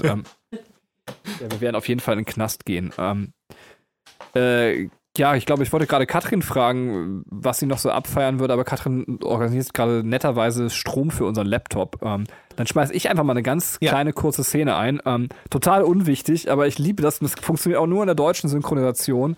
Und zwar die Szene mit dem Triceratops, ähm, weil der Pfleger oder wer auch immer das ist, äh, der sich um diesen Triceratops kümmert, ähm, äh, die, die Synchronstimme von, ähm, mir fällt gerade der Name nicht ein, wie heißt denn, heißt der, ähm, hier der Boss von, von, von Earl Sinclair, ähm, Ähm, ja. Gestern Richfield. wusste ich es noch. Ja. Genau, der hat auf jeden Fall die gleiche Synchronstimme wie, wie Richfield und, und das ist ja Okay, auch das ein das Triceratops. Das fand- Finde ich mega, finde ich geil. Ähm, Finde ich super, ist mir gar nicht aufgefallen. Cool. Ja, also ich glaube tatsächlich meine Lieblingsszenen sind, obwohl na, natürlich muss man auch sagen, die, die, ähm, die ganze Umgebung von diesem Park ist ja auch fantastisch. Ne? Das sieht halt super, super schön aus. Also wie die mit dem äh, Hubschrauber da ankommen, ne? man einfach diese Insel sieht, ähm, ist auch von der Optik halt total toll. Das Krasse ist ja, dass es diese Insel einfach auch wirklich gibt. Ne? Es ist, glaube ich, irgendwo Hawaii oder so. Also sie sagen halt Costa Rica, aber es ist, glaube ich, auf Hawaii gedreht. Aha. Und äh, ja, also mit diesem Wasserfall. Und es sieht einfach, also es sieht so gigantisch aus. Und das ist halt kein CGI, sondern das ist einfach Realität. Also sowas existiert wirklich auf der Welt, was ich halt wieder voll krass finde. Kai, du hattest aber, glaube ich, noch eine Szene, die du. Ja, ähm, ich hatte, ich hatte noch eine Szene ähm, und dann wären wir quasi so mit, mit meinen Lieblingsszenen durch. Ich mag das total. Also daran zeigt sich vielleicht halt auch so ein bisschen ähm, die Entwicklung, die, die Alan Grant in dem Film macht. Ähm, wie der am Anfang diesem Jungen da Angst vor den Raptoren macht. So in seinem Camp, äh, weil der, der Junge das alles eben so ein bisschen lächerlich findet und der den dann eigentlich äh, so, so völlig rund macht, ähm, indem er ihm da äh, erzählt, wie er dann von den Raptoren umgebracht worden wäre, wenn das so ist. Und ich mag das später total, dass diese Szene, die dann eigentlich erstmal so für sich steht, die du auch dann gar nicht mehr so bewusst vor Augen hast, dann nachher, als die Raptoren dann den Jäger angreifen, eben so sie ihr Comeback hat und du eigentlich da so, so ein Foreshadowing eben auf die Situation hast. Und wenn du eigentlich gut nachdenkst, das auch von Anfang an hättest kommen sehen können, dass da eben die andere oder der andere Raptor im Busch sitzen muss, weil dir das schon mal erzählt wurde, dass das genauso läuft, dass der eine eben nur die Aufmerksamkeit auf sich zieht. Ja. Und ähm, das, das fand ich dann sehr, sehr cool, auch eben an der Szene. Und an der Szene zeigt sich auch später dann eben, was für ähm, eine Entwicklung Grant dann macht, der sie eben von jemandem, der so Kinder eher als nervig, lästig und eben auch im Zweifel dann einmal rund machen äh, notwendig sieht, dann zu ähm, so einem Ersatzvater wird und dann sagt, okay, in dieser Situation muss ich mich halt um die Kinder kümmern und dann scheinbar da auch irgendwie reinfindet in diese, diese Rolle und ihm das anscheinend ja am Ende sogar so ein bisschen, bisschen Spaß macht, wenn man ihn da im Hubschrauber mit, mit seinen kleinen Beinen da, da sitzen sieht. So. Ja, wo ich, äh, also ich kann 100% nachvollziehen, was du sagst. Äh, nur ich finde es so ein bisschen ätzend, dass, dass sie da so auf Rollenklischees zurückgreifen. Also der Film ist halt schon, schon relativ fortschrittlich, gerade was, äh, was halt so, äh, so die Gender-Themen angeht. Ich glaube, das ist halt, die 90er Jahre kam ja so dieses Frauerpower-Ding äh, auf, ne? Und äh, äh, das, da, da sind schon mal also ganz coole Rollen gewählt. Also, dass man jetzt äh, die Frau ist jetzt auch nicht irgendwie die krasse Sexbombe, die da auftritt, sondern die ist, äh, die passt halt zu ihm. So, die sind halt beide so diese, diese Professoren, ne? Und äh, das Mädchen ist die Hackerin. Oh Gott, im Deutschen ist ganz furchtbar, ne? Das ist äh, äh, Hacker, Ja. ne? Dass man das Ja, als, sagte. als man auch keinen Kontakt zu diesen, diesen Engländern hatte und nicht wusste, welche Sprache die sprechen, Ja. hat man das halt so übersetzt. Ja, ja, und Ja. Ähm, also äh, dass, dass man halt das Mädchen dann auch zu, zur Hackerin macht, so die, die sich dann irgendwie mit Computern auskennt und sowas, ne? Ne? Das ist, das, das ist schon halt so relativ fortschrittlich, nur dieses, ja, sie hat dann den Babywunsch und er mag keine Kinder, das ist halt schon so, ja, okay, ist ein bisschen ätzend. Also ich glaube, würde Ja, der aber das, das ist doch nur am Rande. Also jetzt nicht irgendwie äh, 20 Minuten reden die darüber. Nee, das stimmt. Ich glaube, ich glaub, heutzutage hätte man es vielleicht nochmal so ein bisschen anders dargestellt. Also ich, also ich, kann mir vorstellen, wenn der Film heutzutage ähm, rauskommen würde und man woll, würde halt so eine Konstellation haben wollen, dann wäre sie wahrscheinlich in dem Moment schon schwanger. So, und dann müsste er sich in diese Rolle halt noch reinfinden und meckert halt so ein bisschen. Ähm, das könnte ich mir halt eher aber, vorstellen. äh, Aber ist es nicht äh, so, dass das eigentlich erstens keine besondere Bedeutung hat ähm, für, für die Geschichte, die sie da erzählen? Das ist einfach so ein interessant, nur vor, vor dem Hintergrund, dass er eben eine persönliche Entwicklung dadurch gemacht hat und gar nicht im Hinblick darauf, äh, ja, und jetzt kann er, jetzt kann er sie begatten und sie, äh, sie ist dann endlich glücklich und kommt, kommt auf ihr Leben klar, weil sie hat ja keinen anderen Lebenswunsch, den sie haben könnte. Ähm, das das finde ich, äh, steckt da so für mich gar nicht drin, sondern es zeigt eher so, dass er irgendwie auch für sich gewachsen ist an dieser Herausforderung, gar nicht im Hinblick so auf sie. Ähm, sondern ich fand es auch eher, dass, dass sie am Anfang, als sie dann gesagt hat, ja, okay, musst du das Kind so einschüchtern, eher so ein bisschen fast belustigt ist, dass er das nicht kann. So. Ähm, und gar nicht so, ich, ich muss mir den noch umerziehen, damit, äh, damit ich mir heim an Herd kann danach. So, ich finde, diese Ja. Aussage steckt da nicht drin. Ja, Ähm, ja, obwohl sie pusht ihn halt immer wieder in die Richtung, ne? Also das Mädchen sagt ja dann auch so, ja, äh, sie hat gesagt, ich soll mit ihnen fahren, das wird ihnen gut tun und so. Also so, was ist so, dass sie halt immer Ja, will, aber sie, dass sie grinst Kinder ja dabei. Also es ist ja eigentlich, kannst du auch so, wenn du willst, interpretieren, dass sie ihn einfach so ein bisschen ärgert, weil sie weiß, er kann nicht mit Kindern.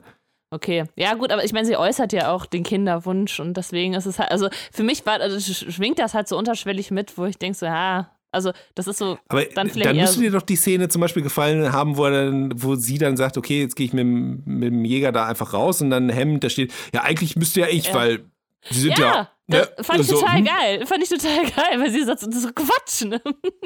Ja, Was was sagt sie nochmal genau über ihre sexistischen Vorurteile? Können wir später diskutieren oder irgendwie Ja. sowas? Also, ähm, ja, ja, in, in äh, Katastrophensituationen oder so. ja, genau. Fand wir ich- später Aber Die reden. Szene ist doch großartig, tatsächlich. Ähm, Ja. Ich finde tatsächlich auch, also äh, ich bin eher auch äh, Team Katrin, was das angeht. Äh, ich ich finde aber auch voll übertrieben, wie oft man ihr in dem Film eigentlich auf den Arsch quasi ähm, äh, blendet. Also das finde ich schon echt krass. Also es ist mir immer wieder mal aufgefallen, das würde man, naja, heute entweder subtiler machen oder man würde eine andere Frau dafür einsetzen, aber ähm, äh, das, das fand ich sehr ungewöhnlich, weil sie ja wirklich nicht so die krasse Sexbombe ist. Ähm, so ein bisschen die Steffi Graf äh, der Wissenschaft, so. ähm, aber äh, ihr Arsch wird halt wirklich äh, permanent in Szene gesetzt. Ähm, ja, aber Ja. ich weiß nicht, also, ja. Ja, also, also, also das, me- das meinte ich halt, also, auch, dass dieser Film halt super viel Gutes gerade, was äh, diese, diese Gender-Thematik halt hat. Ähm, später, also, ich glaube, das ist, ist so, so, sie sitzt dann im Auto äh, mit, ähm, mit Alan und Ian, ich glaube, so heißen die beiden, ne? Die anderen Ja, beiden Männer, genau. Und dann äh, sagt, äh, sagt Ian dann so, ja, äh, der, das weiß ich nicht, Gott erschafft äh, Dinosaurier und keine Ahnung, also der macht irgendwie so eine, so eine, so eine Ja, Reihe ja, auf, mhm. ne? Kannst du es wiedergeben, Kai? Oder? Ja, ich, ich glaube irgendwie, Gott erschafft Adam, Ah ja, äh. Adam äh, ähm, äh, tötet Gott, Adam erschafft Dinosaurier. Ja, genau. Und dann, und dann sagt sie irgendwie sowas äh, wie. Äh, Dinosaurier tötet Adam. Und, und, und So, Eva oder? tötet den Dinosaurier. und die, die Männer Und gucken sich Eva halt so voll irritiert an. so. Und äh, ja, was, was halt, also was schon so ein bisschen progressiver und auf Fortschritt halt äh, hindeutet. Also von daher, ähm, ich, ich, hätte, ich hätte es mir schlimmer vorgestellt, also jetzt aus meiner Erinnerung raus, weil ich den Film Ewigkeit nicht gesehen habe. Und äh, das fand ich dann schon ganz stark, dass, dass dann einfach auch solche äh, Szenen halt drin waren. Ähm, aber vieles würde heutzutage, sagen wir mal, nicht mehr so gut funktionieren, wie es jetzt äh, äh, damals vielleicht noch funktioniert hat. Ähm, weil man einfach auch eine andere Sicht auf die Dinge hat und äh, natürlich auch weiter ist jetzt äh, im Gedankengut. Ja. Ja gut, ich, ich muss dazu vielleicht einfach auch von, von mir aus sagen, für mich gewinnt oder verliert ein Film mit dieser Thematik eigentlich nichts. Also mir ist, die Thematik liegt mir einfach nicht am Herzen und wenn ich einen Film über Dinos sehe, äh, dann erwarte ich kein äh, so, oh, das, das ist aber jetzt nicht ganz, der, der T-Rex hat nicht korrekt gegendert gerade hier an der Ecke. So, das äh, ist dann einfach so, ja, das, äh, Leute, das, da kann ich mir einen anderen Film vielleicht so angucken, wenn ich dazu eine Thematik haben möchte. Ja, ich, wir haben ja auch schon oft drüber geredet, aber also ich, ich finde, ja, also es, ich stehe so ein bisschen in der Mitte. Also ähm, es, es darf halt, ja, es, es darf auch nicht die eine Lösung dafür geben, zum Beispiel. Ja. Sonst das ist ja langweilig. Ähm, äh, wenn wir jetzt quasi alles immer politisch korrekt lösen, aber natürlich fallen solche Dinge dann manchmal auf, ähm, Ja. äh, weil es halt eben auch nicht mehr ganz, also ein bisschen anachronistisch halt eben wirkt. Ja, ähm, ja. aber klar, auf Dauer und äh, dann ist es erledigt, aber dann äh, ist so ein bisschen die Frage, wo führt das hin? Also ich, äh, kurzes Beispiel aus der Videospielwelt. Ähm, ich weiß, dass alle, die jetzt hier sitzen, das kennen. Ähm, It Takes Two, ähm, wundervolles Spiel, kann man sehr gut spielen. Ähm, Mhm. äh, aber da sind genau die, die, was ich sehr schön und erfrischend auf der einen Seite finde, die Rollenklischees komplett umgedreht.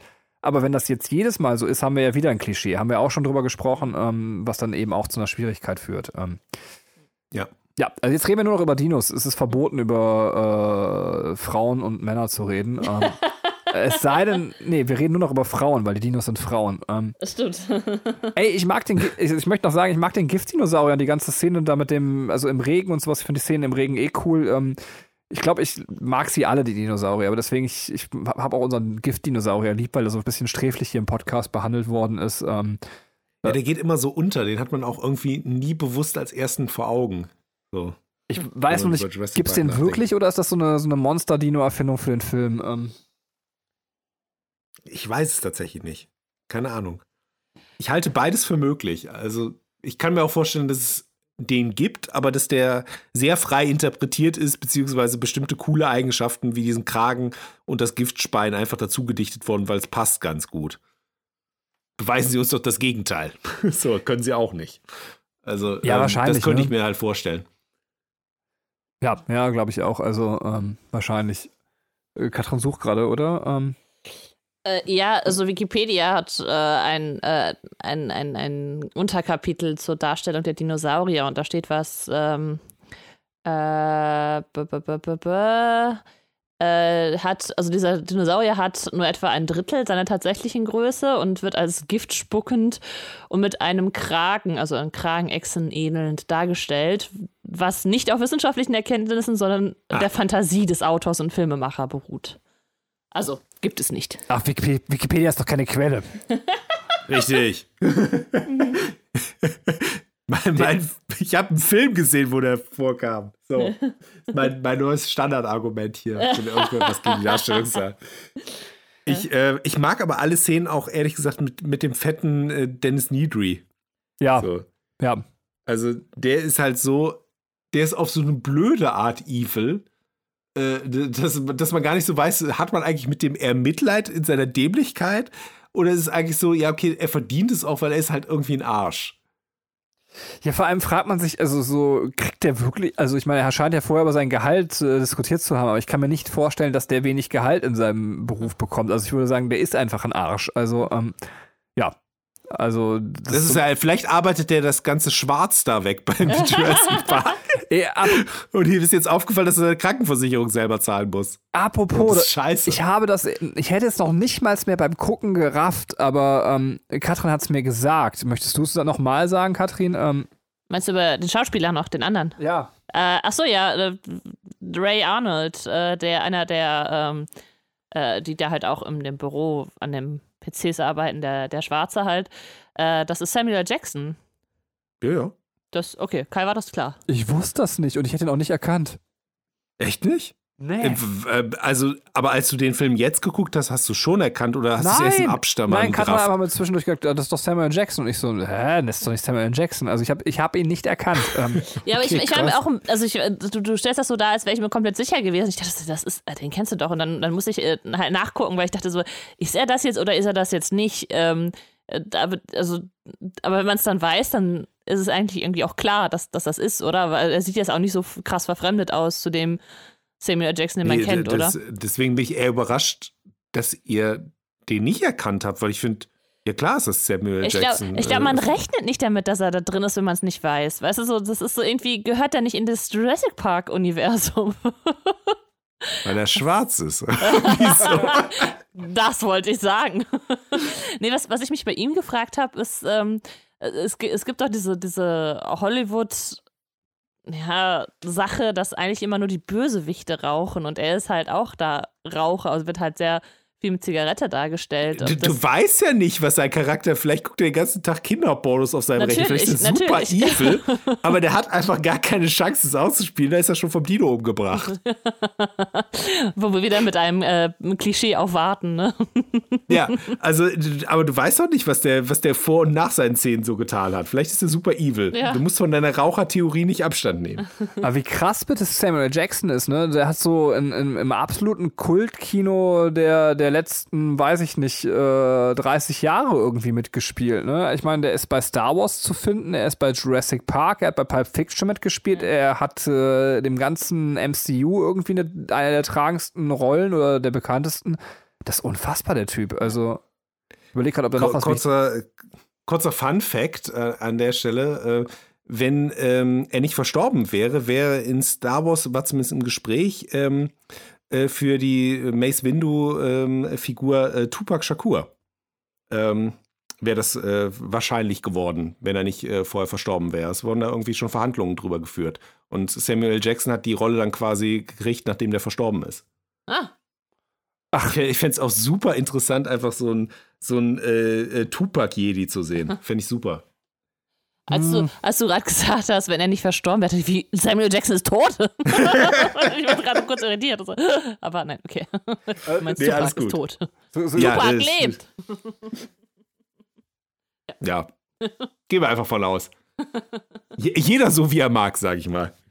Ich überlege gerade, ob ich überhaupt noch was habe, was ich unbedingt zu Jurassic Park loswerden möchte. Ähm du, du wolltest noch Kritikpunkte. Vielleicht gehen wir dann in den. Äh, was jetzt beim heutigen Gucken Ach, ist, dir äh, aufgestoßen ist. Nee, es, also es sind tatsächlich, also ich würde es hier gar nicht so breit treten. Also außer die Figur Jeff Goldblum, das ist ja auch schon sehr subjektiv, dass mich die gestört hat, ist es so, dass es eher so äh, wirklich Kleinigkeiten irgendwie ähm, sind, wo ich finde auch irgendwie so, es, es würde der Sache nicht gerecht werden, ähm, wo, wo, ich immer mal wieder bei irgendeiner Szene gesagt habe, irgendwie der Dialog so, also auch die One-Liner und sowas sind teilweise so ein bisschen schlecht gealtet. Also manche davon sind gut und witzig, andere sind so, wo man denkt so, oh, wirklich müsste jetzt den, also der ist schon ein bisschen peinlich, Leute. Ähm, äh, das sind so Kleinigkeiten, wo man sagt so, ähm, äh, das, das, das, tut dem Gesamtmeisterwerk aus meinem Kopf quasi jetzt keinen Abbruch, aber ich fände es jetzt auch irgendwie zu klein, nicht darum zu kritisieren und zu sagen, hey, guck mal, ich bin ja so ein kluger Typ, ich habe an diesem Film von 1993 irgendwie äh,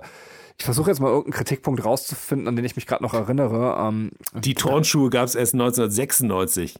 Ja, äh, genau, so, so, so in die Richtung. Ähm, äh, weiß ich nicht, ähm, witzig, mir fällt jetzt gerade überhaupt nichts. Achso, doch, so, nehmen wir aber wirklich so eine ganz blöde Kleinigkeit, aber dass der, also die haben äh, so eine Versicherungsbesichtigung da, äh, um diesen Park aufrechtzuerhalten ähm, und äh, der Jägertyp kommt an und sagt so, ja, die Drecksviecher, die sollte man alle abknallen, die sind alle gefährlich, so, ähm, ja, klar, so, äh, da hat kein Briefing stattgefunden oder irgendwas, dass man dem Typen mal erklärt hat, so, mach deinen Job ordentlich, ist so einfach so das Schlechteste, was man bei diesem Meeting machen kann.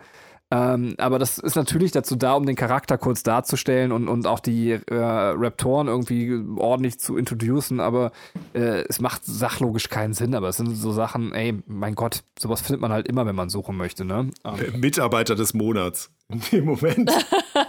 ja, sowieso, das, also, das ist, also ich finde sowieso ein bisschen unrealistisch, dass dieser Park dann nur von so also in dieser, dieser Schallzentrale dann nur so drei Leute da sitzen und äh, keine Ahnung. Also es ist so, und nur der eine, äh, der eine krasse Computer-Freak, äh, der dann auch noch so sehr klischeebeladen aussieht, weißt du, das Dickerchen so, das die ganze Zeit dann auch nur ungesundes Zeug futtert, ähm, der ist der Einzige, der dann irgendwie das System dann kennt. Also das ist doch beim Park von so einem Ausmaß überhaupt nicht vorstellbar, oder? Ja, stimmt. Ich muss ja. einmal kurz auf Toilette. Ich bin einmal kurz raus, komme aber gleich wieder. So kurz vor Ende lässt du uns alleine, wir sollen irgendwas erzählen. Ja, cool. Danke, Kai. Ähm, aber gern doch. Wir schaffen das. Ähm, cool, ich habe aber eigentlich auch nichts mehr zu sagen. Haben wir noch ein Thema, Katrin, über das wir mal reden können, außerhalb von. Äh, ja, nee, aber also ich, ich würde trotzdem gerne noch ein bisschen weiter. Also auch wenn du nichts zu sagen hast, Benny, vielleicht habe ich ja noch was zu sagen. Ja, erzähl. Also, ähm, ich stand schon immer irgendwie auf Jeff Goldblum, weil ich weiß, dass ich den halt als, als kleines Mädchen schon irgendwie cool fand. Und äh, das Witzige jetzt beim Jetzt gucken war, dass das einfach die Hälfte, über die Hälfte des Films liegt er da mit nacktem Oberkörper und macht eigentlich nichts mehr. Das stimmt, aber diese Szene, ne? also wenn er irgendwie so, äh, das müssen wir gleich nochmal ansprechen, wenn Kai wieder da ist, aber diese Szene, ähm, wenn er irgendwie so gerade verarztet worden ist und dann irgendwie in so einer Pose, als wenn er gerade gemalt werden wird, irgendwie da liegt, das ist so lächerlich. Also, ähm, also wirklich so beschränkt, die Szene. Ähm, ja. Stimmt, und, und jetzt, wenn Kai nicht da ist, und dann kann ich doch die ganzen Szenen noch aufzählen. Ich finde auch die Szene mit Timmy, der ähm, wir haben irgendwie äh, die beiden, die eben die Tür versuchen zuzudrücken, als der Raptor irgendwie da durchkommen will, ja. äh, oder Raptor. Ähm, und äh, dann eben das Mädchen, die Hackerin, die gerade den PC bedient. Und äh, niemand kommt an die Waffe und, und, und Timmy ist einfach so. Nutzlos? ja, ist ja ein kleiner Junge, der kann ja nicht was machen. Den kann man auch nicht zurufen, hebt mal die Waffe auf. So. Das wird unser Dreijähriger besser erledigen. Der, unser Dreijähriger wird dem Raptor quasi einfach noch einen Kopfschuss versetzen. Ähm, aber äh, gut, äh, ja, äh, so ist das. Äh, ich weiß nicht, hast du noch Sachen, wo du drüber reden willst? Ähm, ähm, äh, also, äh, wo wir jetzt gerade über Timmy und Lex äh, oder Tim und Lex, also die, das Mädchen sprechen, ähm, ich weiß, es ist im Buch, äh, es sind die Rollen, glaube ich, umgedreht. Also, dass äh, der Junge älter ist und der Hacker ist und das Mädchen halt äh, die Jüngere ist, auf die, die beschützt werden muss. Ähm, fand ich aber interessant, dass sie es halt für den Film nochmal gedreht haben. Also, ähm, macht, finde ich, auch so mehr Sinn. Also, und ja, also finde ich gut, die Entscheidung. Konntest du uns hören, Keim? Äh, ich habe nur gehört, dass Katrin irgendetwas gut findet. Achso, okay, nee, wir haben doch noch auf ein paar Szenen rumgehackt. Ich will jetzt nicht eigentlich alles wiederholen. Ich habe nur noch mal als Beispielszene auch, dass, dass der, also die äh, habe ich gerade erwähnt, äh, wo die beiden die Tür zudrücken und der äh, Raptor quasi durch die Tür kommen will und äh, das Mädchen quasi gerade den PC hackt, die Waffe auf dem Boden liegt und, und Timmy einfach noch nicht mal mehr, man kann ihm nicht zurufen, dass er mal eben diese Waffe holen soll. Ähm, das ist so, wo man denkt so, oh Leute, jetzt ernsthaft. Also, ähm, aber da habe ich, da, okay, kann ich verstehen, habe ich auch einen Punkt, den ich nicht verstanden habe. Ähm, weil direkt danach wird ja quasi zu Hammond in den Raum rüber geschaltet, während er da glücklich quasi das erste Telefonat auch entgegennimmt, nachdem das alles wieder läuft. Und dann hörst du ja Schüsse. So. Ähm, und dann wird er ja panisch, weil anscheinend der Raptor durch die Tür gekommen ist. Und im nächsten Moment, wird, wo wieder in den Raum reingeschaltet wird, siehst du die Waffe auf dem Boden liegen und die klettern dann durch den Lüftungsschacht. Ist Grant so ein unfassbar schlechter Schütze, dass er jetzt auf irgendwie äh, gefühlt den Meter den Raptor nicht getroffen hat? Oder was ist da passiert? ja, stimmt, stimmt. Kann ich dir auch nicht sagen. Aber und dass er dann irgendwie, weißt du, jetzt habe ich irgendwie daneben geballert, jetzt schmeiße ich die Waffe weg, so, das ist nicht meins, da kriege ich mir lieber einen Lüftungsschacht und jetzt haben wir auch noch die Zeit dafür. Das macht doch irgendwie alles nicht so wirklich Sinn an der Stelle. Ja, ja, bin ich voll bei dir. Vielleicht wurde was gekürzt und äh, deswegen ist es äh, dem Schnitt zum Opfer gefallen und äh, wir kriegen das dann nicht richtig mit. Ähm, habt ihr auch das Gefühl, ähm, also dass man so, also gerade bei diesen 90er, später 80er, Anfang 90er Filme äh, sehr dieses Studio-Gefühl. Also ich, ich hatte gar nicht mehr den, den kompletten Anfang des Films im Kopf, also wo die da wirklich diesen, ähm, also wo, wo dieser Unfall da gezeigt wird. Aber das sieht ja 100% nach Studiokulisse aus. Und das kommt halt des Öfteren in diesem Film drin vor. Es, es ist jetzt nicht schlimm, das ist keine Kritik, es ist einfach nur so, das siehst du heutzutage gar nicht mehr. So, dass es so eine krasse ähm. Studiokulisse ist, weißt du, wo dann halt schon die, die äh, Maschinen angeworfen werden, dass irgendwie Quallen dann da ist und äh, irgendwelche, irgendwelche äh, Feuereffekte, die dann da rausgehauen werden und sowas. Also es hat alles so dieses Gefühl von, von Moviepark. Äh, wel welche Kulisse meintest du? Also welchen Unfall meinst du? Äh, Probierst gerade so ein bisschen vors innere Auge wieder zu zerren. Ähm, also äh, der, der Anfang, als diesen Raptor da in dieses Gehege lassen und man den auch nicht sieht und äh, die dann ähm, da also so ganz viele mit so Waffen rumstehen. So der Typ, der quasi die Klappe da hochzieht ja. und, und dann kommt der Raptor und das ist wirklich der, direkt der Anfang des Films. Ja, okay. Hm? Ähm, Kai hat den Anfang nicht gesehen. Also nö. Ich, ich probiere die gerade so abzuklopfen, ob, ob, ich, ob mir da jetzt irgendwie was negativ an der oder ungewöhnliches an der Machart aufgefallen wäre, dass ich gesagt hätte, äh, völlig anders, als du es heute machen würdest oder erkennbar Studio oder so. Nee, ist, ist mir nicht aufgefallen, kann ich nicht sagen. Doch, ich finde das voll. Also, ähm, also jetzt nicht unbedingt Studio, aber es hat so ein bisschen auch so, so, ja, du hast Moviepark gesagt. Ich, ich hätte auch so ein bisschen Phantasialand-Flair, also bei, also, ähm, also einfach so von, von so, dass man irgendwie, also eine andere Szene, um die mal rauszunehmen, vielleicht, äh, wenn der Raptor quasi an dieser äh, Tür steht, äh, an, auch wieder an dieser ähm, Küchentür und dann, dann kommt so, schnaubt er so ein bisschen Dampf aus. aus das finde ich so, hat Ja. und, und das ist halt so, ich finde, aber ich liebe das. Also ich finde das nicht, mich stört das nicht, ich finde das äh, schön, weil mich das irgendwie an meine Kindheit erinnert. Ähm, ich finde auch, dass Steven Wenn Spielberg, dein Vater vor der Tür stand. Oder? ja, ich finde auch, dass Steven Spielberg so ein bisschen eine eigene Handschrift hat, als man ihn erkennt. Aber ich weiß nicht, ob ich mir das einbilde, weil die Filme aus so einer, so einer Zeit liegen. Ich habe, glaube ich, lange keinen neueren Steven Spielberg-Film mehr gesehen. Ähm, ja. ja. Ja. Ja, es, gibt, es gibt halt so Szenen, zum Beispiel, wo die das Bernstein ähm, bergen, in, wo der Anwalt hinkommt und in dieser Mine dann quasi das Bernstein abgebaut wird. Das hätte auch so in einem Indiana Jones-Film vorkommen können, Ja. die er auch gedreht hat. Also ich fand, das sah von, von der Ästhetik einfach so krass aus, als wenn du einfach am Set von Indiana Jones die Szene einfach noch mitgedreht hast. Ja. Ja, Das- voll. Total. Ja, das ist vielleicht auch was, was mich, also jetzt, Entschuldigung, muss ich noch einmal jetzt äh, dieses, dieses, was mich total generell auch nervt, also jetzt nicht nur die Szene mit dem äh, Typen, also mit diesem Jäger, der so irgendwie so ganz schlecht, das ist auch der, der, der, der Haupttyp, mir fällt gerade schon wieder sein Name nicht ein, der, der Parkbesitzer, wie heißt der denn? Ähm, Hammond. Hammond. Ähm, dass der so, so unfassbar schlecht, also vorbereitet auf, auf, dieses, äh, auf diese Prüfung irgendwie zugeht. Ich meine, äh, natürlich sucht er sich seine Leute aus, die das prüfen sollen, wo man sich auch genau fragt, was ist das eigentlich für eine komische Prüfung, dass er sich das sowieso komplett irgendwie frei wählen kann. Ähm, aber man, man würde das doch irgendwie ordentlicher machen und als, als an so einem Tag, wo noch irgendwelche Backup-Sachen da durchlaufen müssen und so weiter. Also, ähm, Aber sucht er sich die frei aus? Also ich habe das so verstanden, es gab halt diesen Unfall. Dieser Unfall, den du am Anfang siehst, hat dazu geführt, dass jetzt Schadensersatzansprüche noch vor Eröffnung des Parks und damit schlechte Publicity äh, für den Park quasi äh, direkt an die Öffentlichkeit äh, geraten wollen. Deswegen will, wird dieser Anwalt eingeschaltet, um das möglichst unter äh, ja, dem Mantel des Stillschweigens irgendwie zu behandeln und wegzuhaben. Weil aber dieser Unfall gekommen ist, äh, ist der Anwalt dann eben ähm, äh, zu den Investoren von den, von den Investoren, die noch das Geld für den Park geben müssten, hinzugezogen worden, noch einmal zu bewerten, ob das nicht zu großes Risiko ist. Und da also hängt die ganze Eröffnung des Parkes daran. Und deswegen soll er ja mit äh, äh, unabhängigen Wissenschaftlern dann eben ähm, äh, da ein, eine ja, Empfehlung, eine Begutachtung dieses Parkes vornehmen. Und deswegen sucht er dann auch den, ähm, den Malcolm aus, den sich ja, äh, ja eigentlich äh, Hammond niemals ausgesucht hätte. Der findet ihn ja total kacke mit seiner, äh, es wird alles, alles wird hier fürchterlich schief gehen, mit seiner Bernd das Brotart.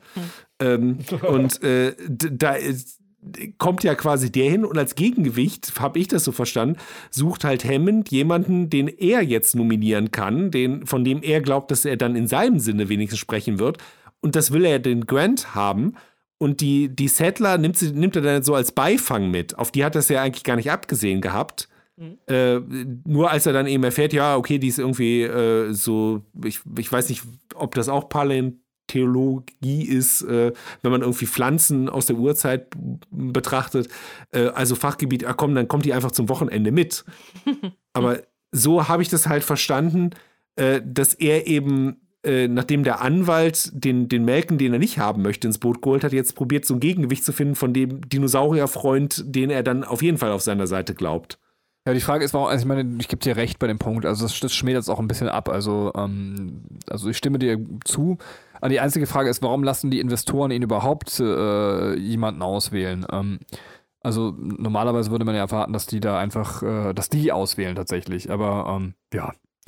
Und vielleicht die schlechte Vorbereitung lässt sich damit dann auch wieder erklären, dass, dass er einfach so ein, also das, so ein selbstsicherer Typ ist, dass er denkt, der hat die sowieso geschmiert. Ähm, äh, der bezahlt ihnen ja dann irgendwie drei Jahre ihre Forschung und äh, dass er irgendwie sowieso das Gefühl hat, ey, die werden so begeistert von meinem Park sein, das ist mir auch, also die sind dann eh überzeugt. Also vielleicht. Ja, das glaube ich nämlich eher. Ich glaube gar nicht, dass er so glaubt, ich habe die im Sack, weil ich die gekauft habe, sondern der kann sich gar nicht vorstellen, dass jemand seine Idee nicht geil finden würde. Ja.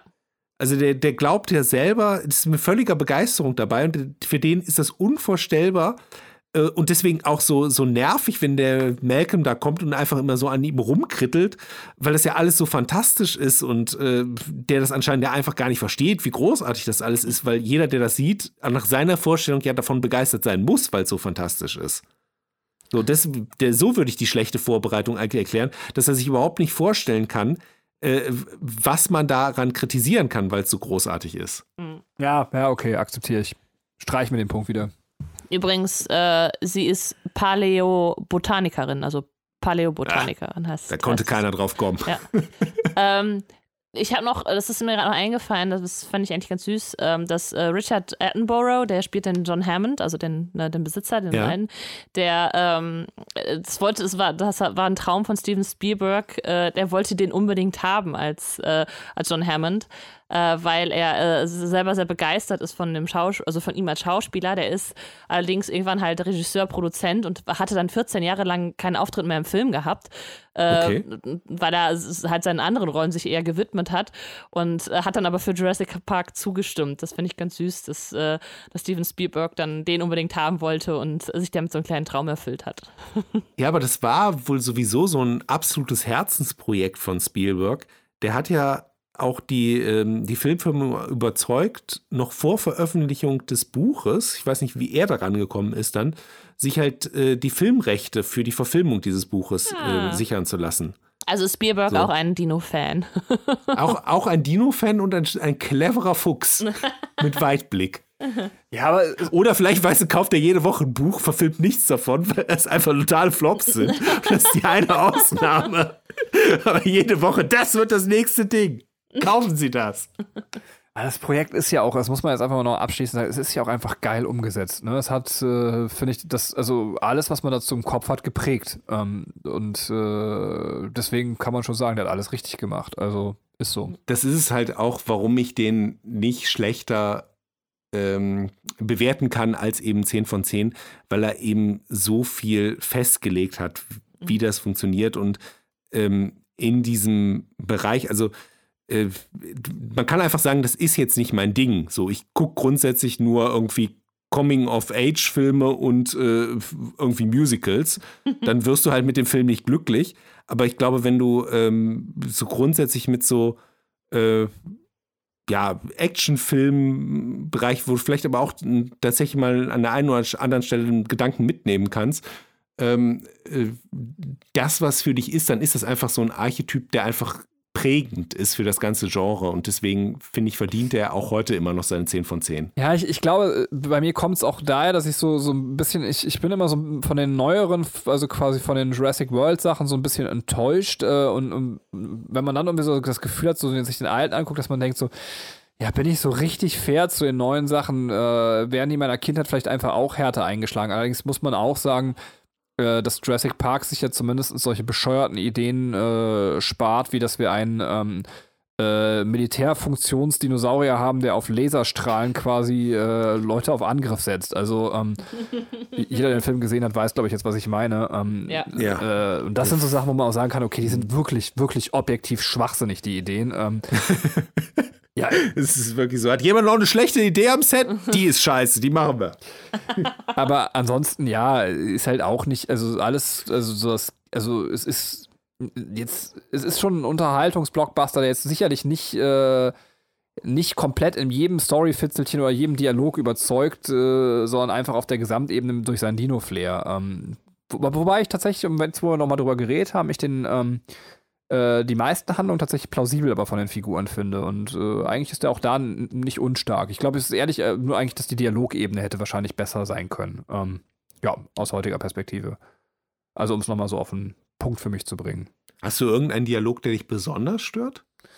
Boah, es sind also vor allem diese schlechten One-Liner, äh, glaube ich, ähm, aber ich hab's mir jetzt quasi, mir fällt jetzt auch nichts mehr ein, was ich direkt zitieren könnte. Ähm, also ich habe ja schon ein paar Sachen gesagt, äh, wie zum Beispiel das, wo dieser Typ auftritt, aber ähm, dann dieser ganze Chaos-Dialog, der so ein bisschen plump gehalten ist, den man ja auch hätte irgendwie, irgendwie intelligenter schreiben können. Ähm, das sind alles so Kleinigkeiten, aber ähm, Aber es gibt auch ziemlich geile One-Liner, muss man da auch einfach mal sagen. Ja. Zum Beispiel, die, wo dann dieser, dieser Bildschirmsperrer angeht und dann immer, nee, nee, nee, du hast das Zauberwort nicht gesagt.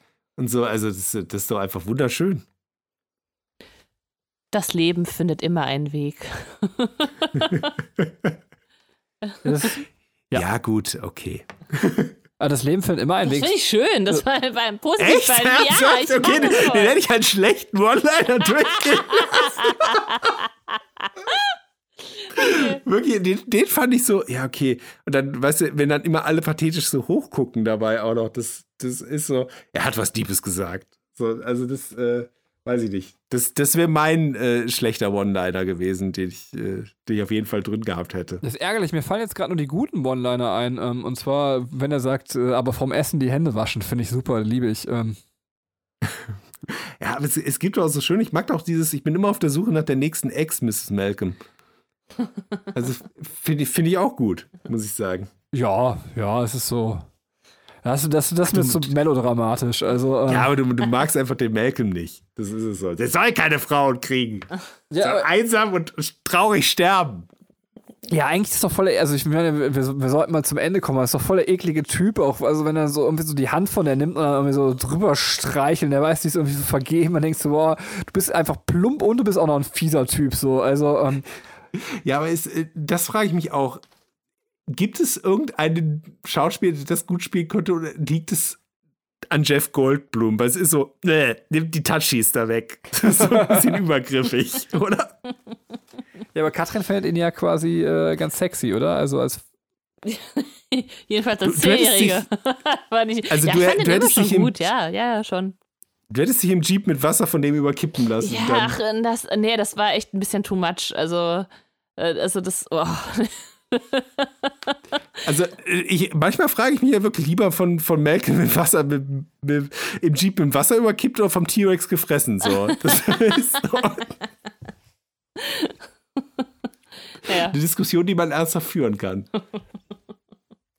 Weil, zu welcher Szene, dann, äh, dann, dann, dann mach mal wirklich mal einen Cut hier, aber zu welcher Szene wir gar nichts gesagt haben und ich finde ich völlig in Ordnung, ist äh, die Timmy klettert den Elektrozaun-Szene hoch. Also ich finde, könnte man jetzt auch, äh, also ich finde so, diese Art von Spannungsmache, dass, dass der Elektrosound genau in dem Moment angeschaltet wird, schon sehr unwahrscheinlich. Und dann haben wir noch das Kind, was ähm, äh, tatsächlich die Blockade hat, in dem Moment zu springen, aber ich, mich stört es am Ende nicht, weil beides kann irgendwie sein und, und deswegen finde ich es okay. Es gibt ja Leute, die so in Panikreaktionen besonders schlecht reagieren und äh, da gehört Timmy halt zu. Timmy hat verdient zu sterben.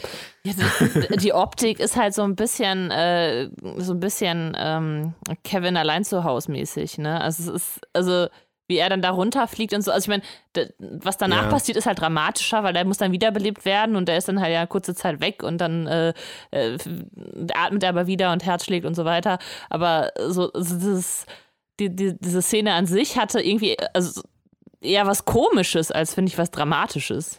Das stimmt, das passt optisch nicht so ganz mit dem zusammen, was du da eigentlich an Schwere reinlegen willst, wenn dann äh, erstmal irgendwie fliegt der 20 Meter durch die Luft mit so.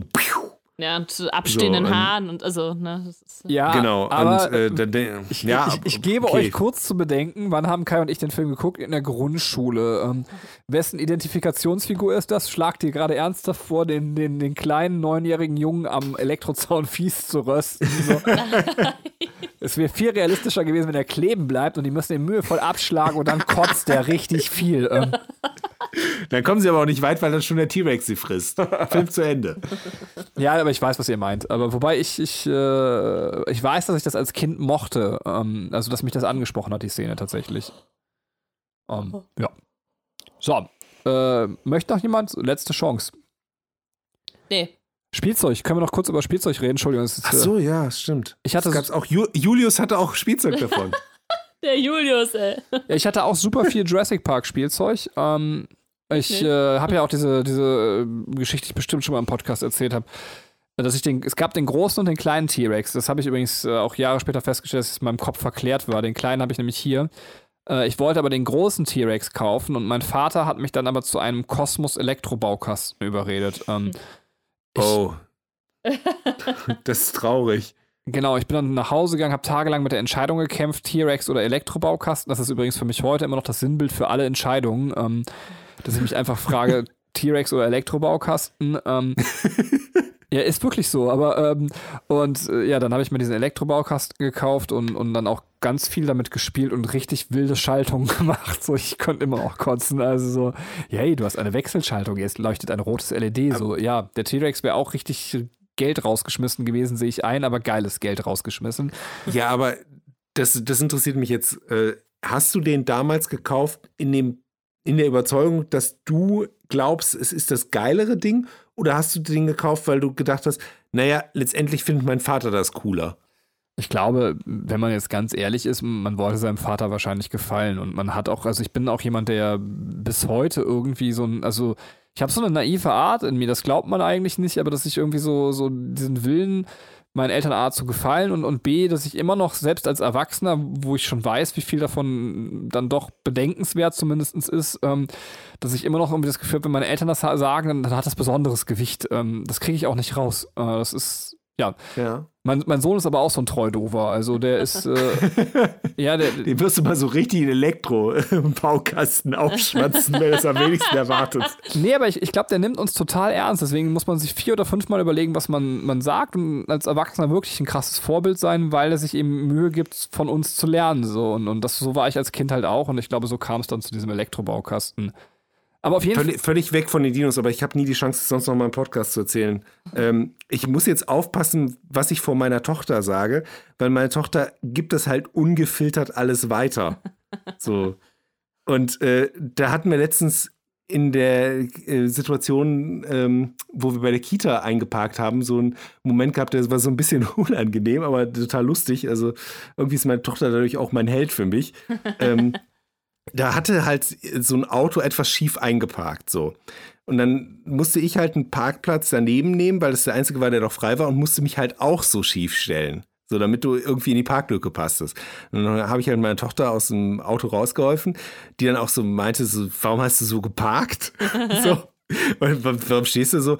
Dann meinte ich, ja, das, das Auto, das, das steht da halt äh, falsch. So. Und dann dachte meine Tochter kurz nach, meinte so, warum steht das falsch da? Ja, das kann jemand nicht, nicht äh, ähm, gut Auto fahren. Da kann jemand anscheinend nicht gut einpacken. Und dann kam irgend so eine Mutti aus der Kita raus und stieg halt in dieses Auto ein. Und dann meinte meine Tochter so: Hey, das ist die Frau, die nicht einparken kann. so. Und dann äh, du merkst auch so, die Frau kriegt das so mit, guckt so ganz grummelig und meinte, guckte meine Tochter die so an und meinte so, die kann wirklich nicht Auto fahren. Und dann ging sie in die Kita. Fand ich super. So, also persönlich war sie da mein Held. So.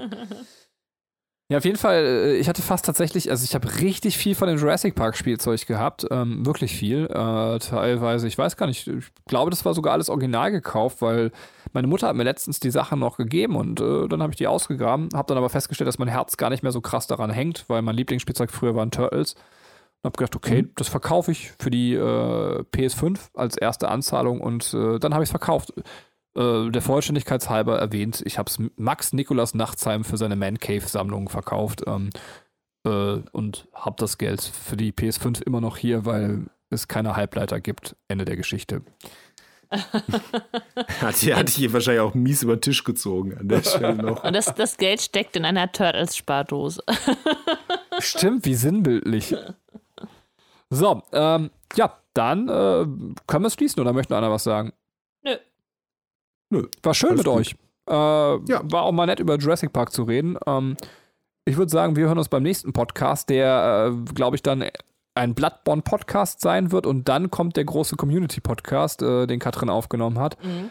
Äh, das sind so die nächsten drei Wochen, die podcast-technisch vor euch liegen, beziehungsweise noch zwei Wochen, weil Jurassic Park habt ihr ja gerade bis zum Ende gehört. Äh, ich wünsche euch jetzt einen schönen Abend, dann macht das der Kai und äh, Katrin kriegt das phänomenale Schlusswort. Tschüss. Na, na, na, na, na, na, na, na. Also, ich wollte es noch einmal machen, sorry. Mhm. Jetzt bin ich auch durch. Es war sehr schön. Ich habe mich gefreut. Danke fürs Zuhören. Cool, ich hatte das Schlusswort. Ich gebe das immer den Gästen, das Schlusswort, und jetzt habe ich es mal selber. Es hat mir super viel Spaß gemacht, äh, mit euch beiden Fanboys äh, das, äh, über mal Jurassic Park zu quatschen. Und ja, ich fand es sehr, sehr cool, auch mal ein bisschen in Erinnerung zu schwelgen. Vielen Dank und vielen Dank fürs Zuhören. Bis zum nächsten Mal. Tschüss.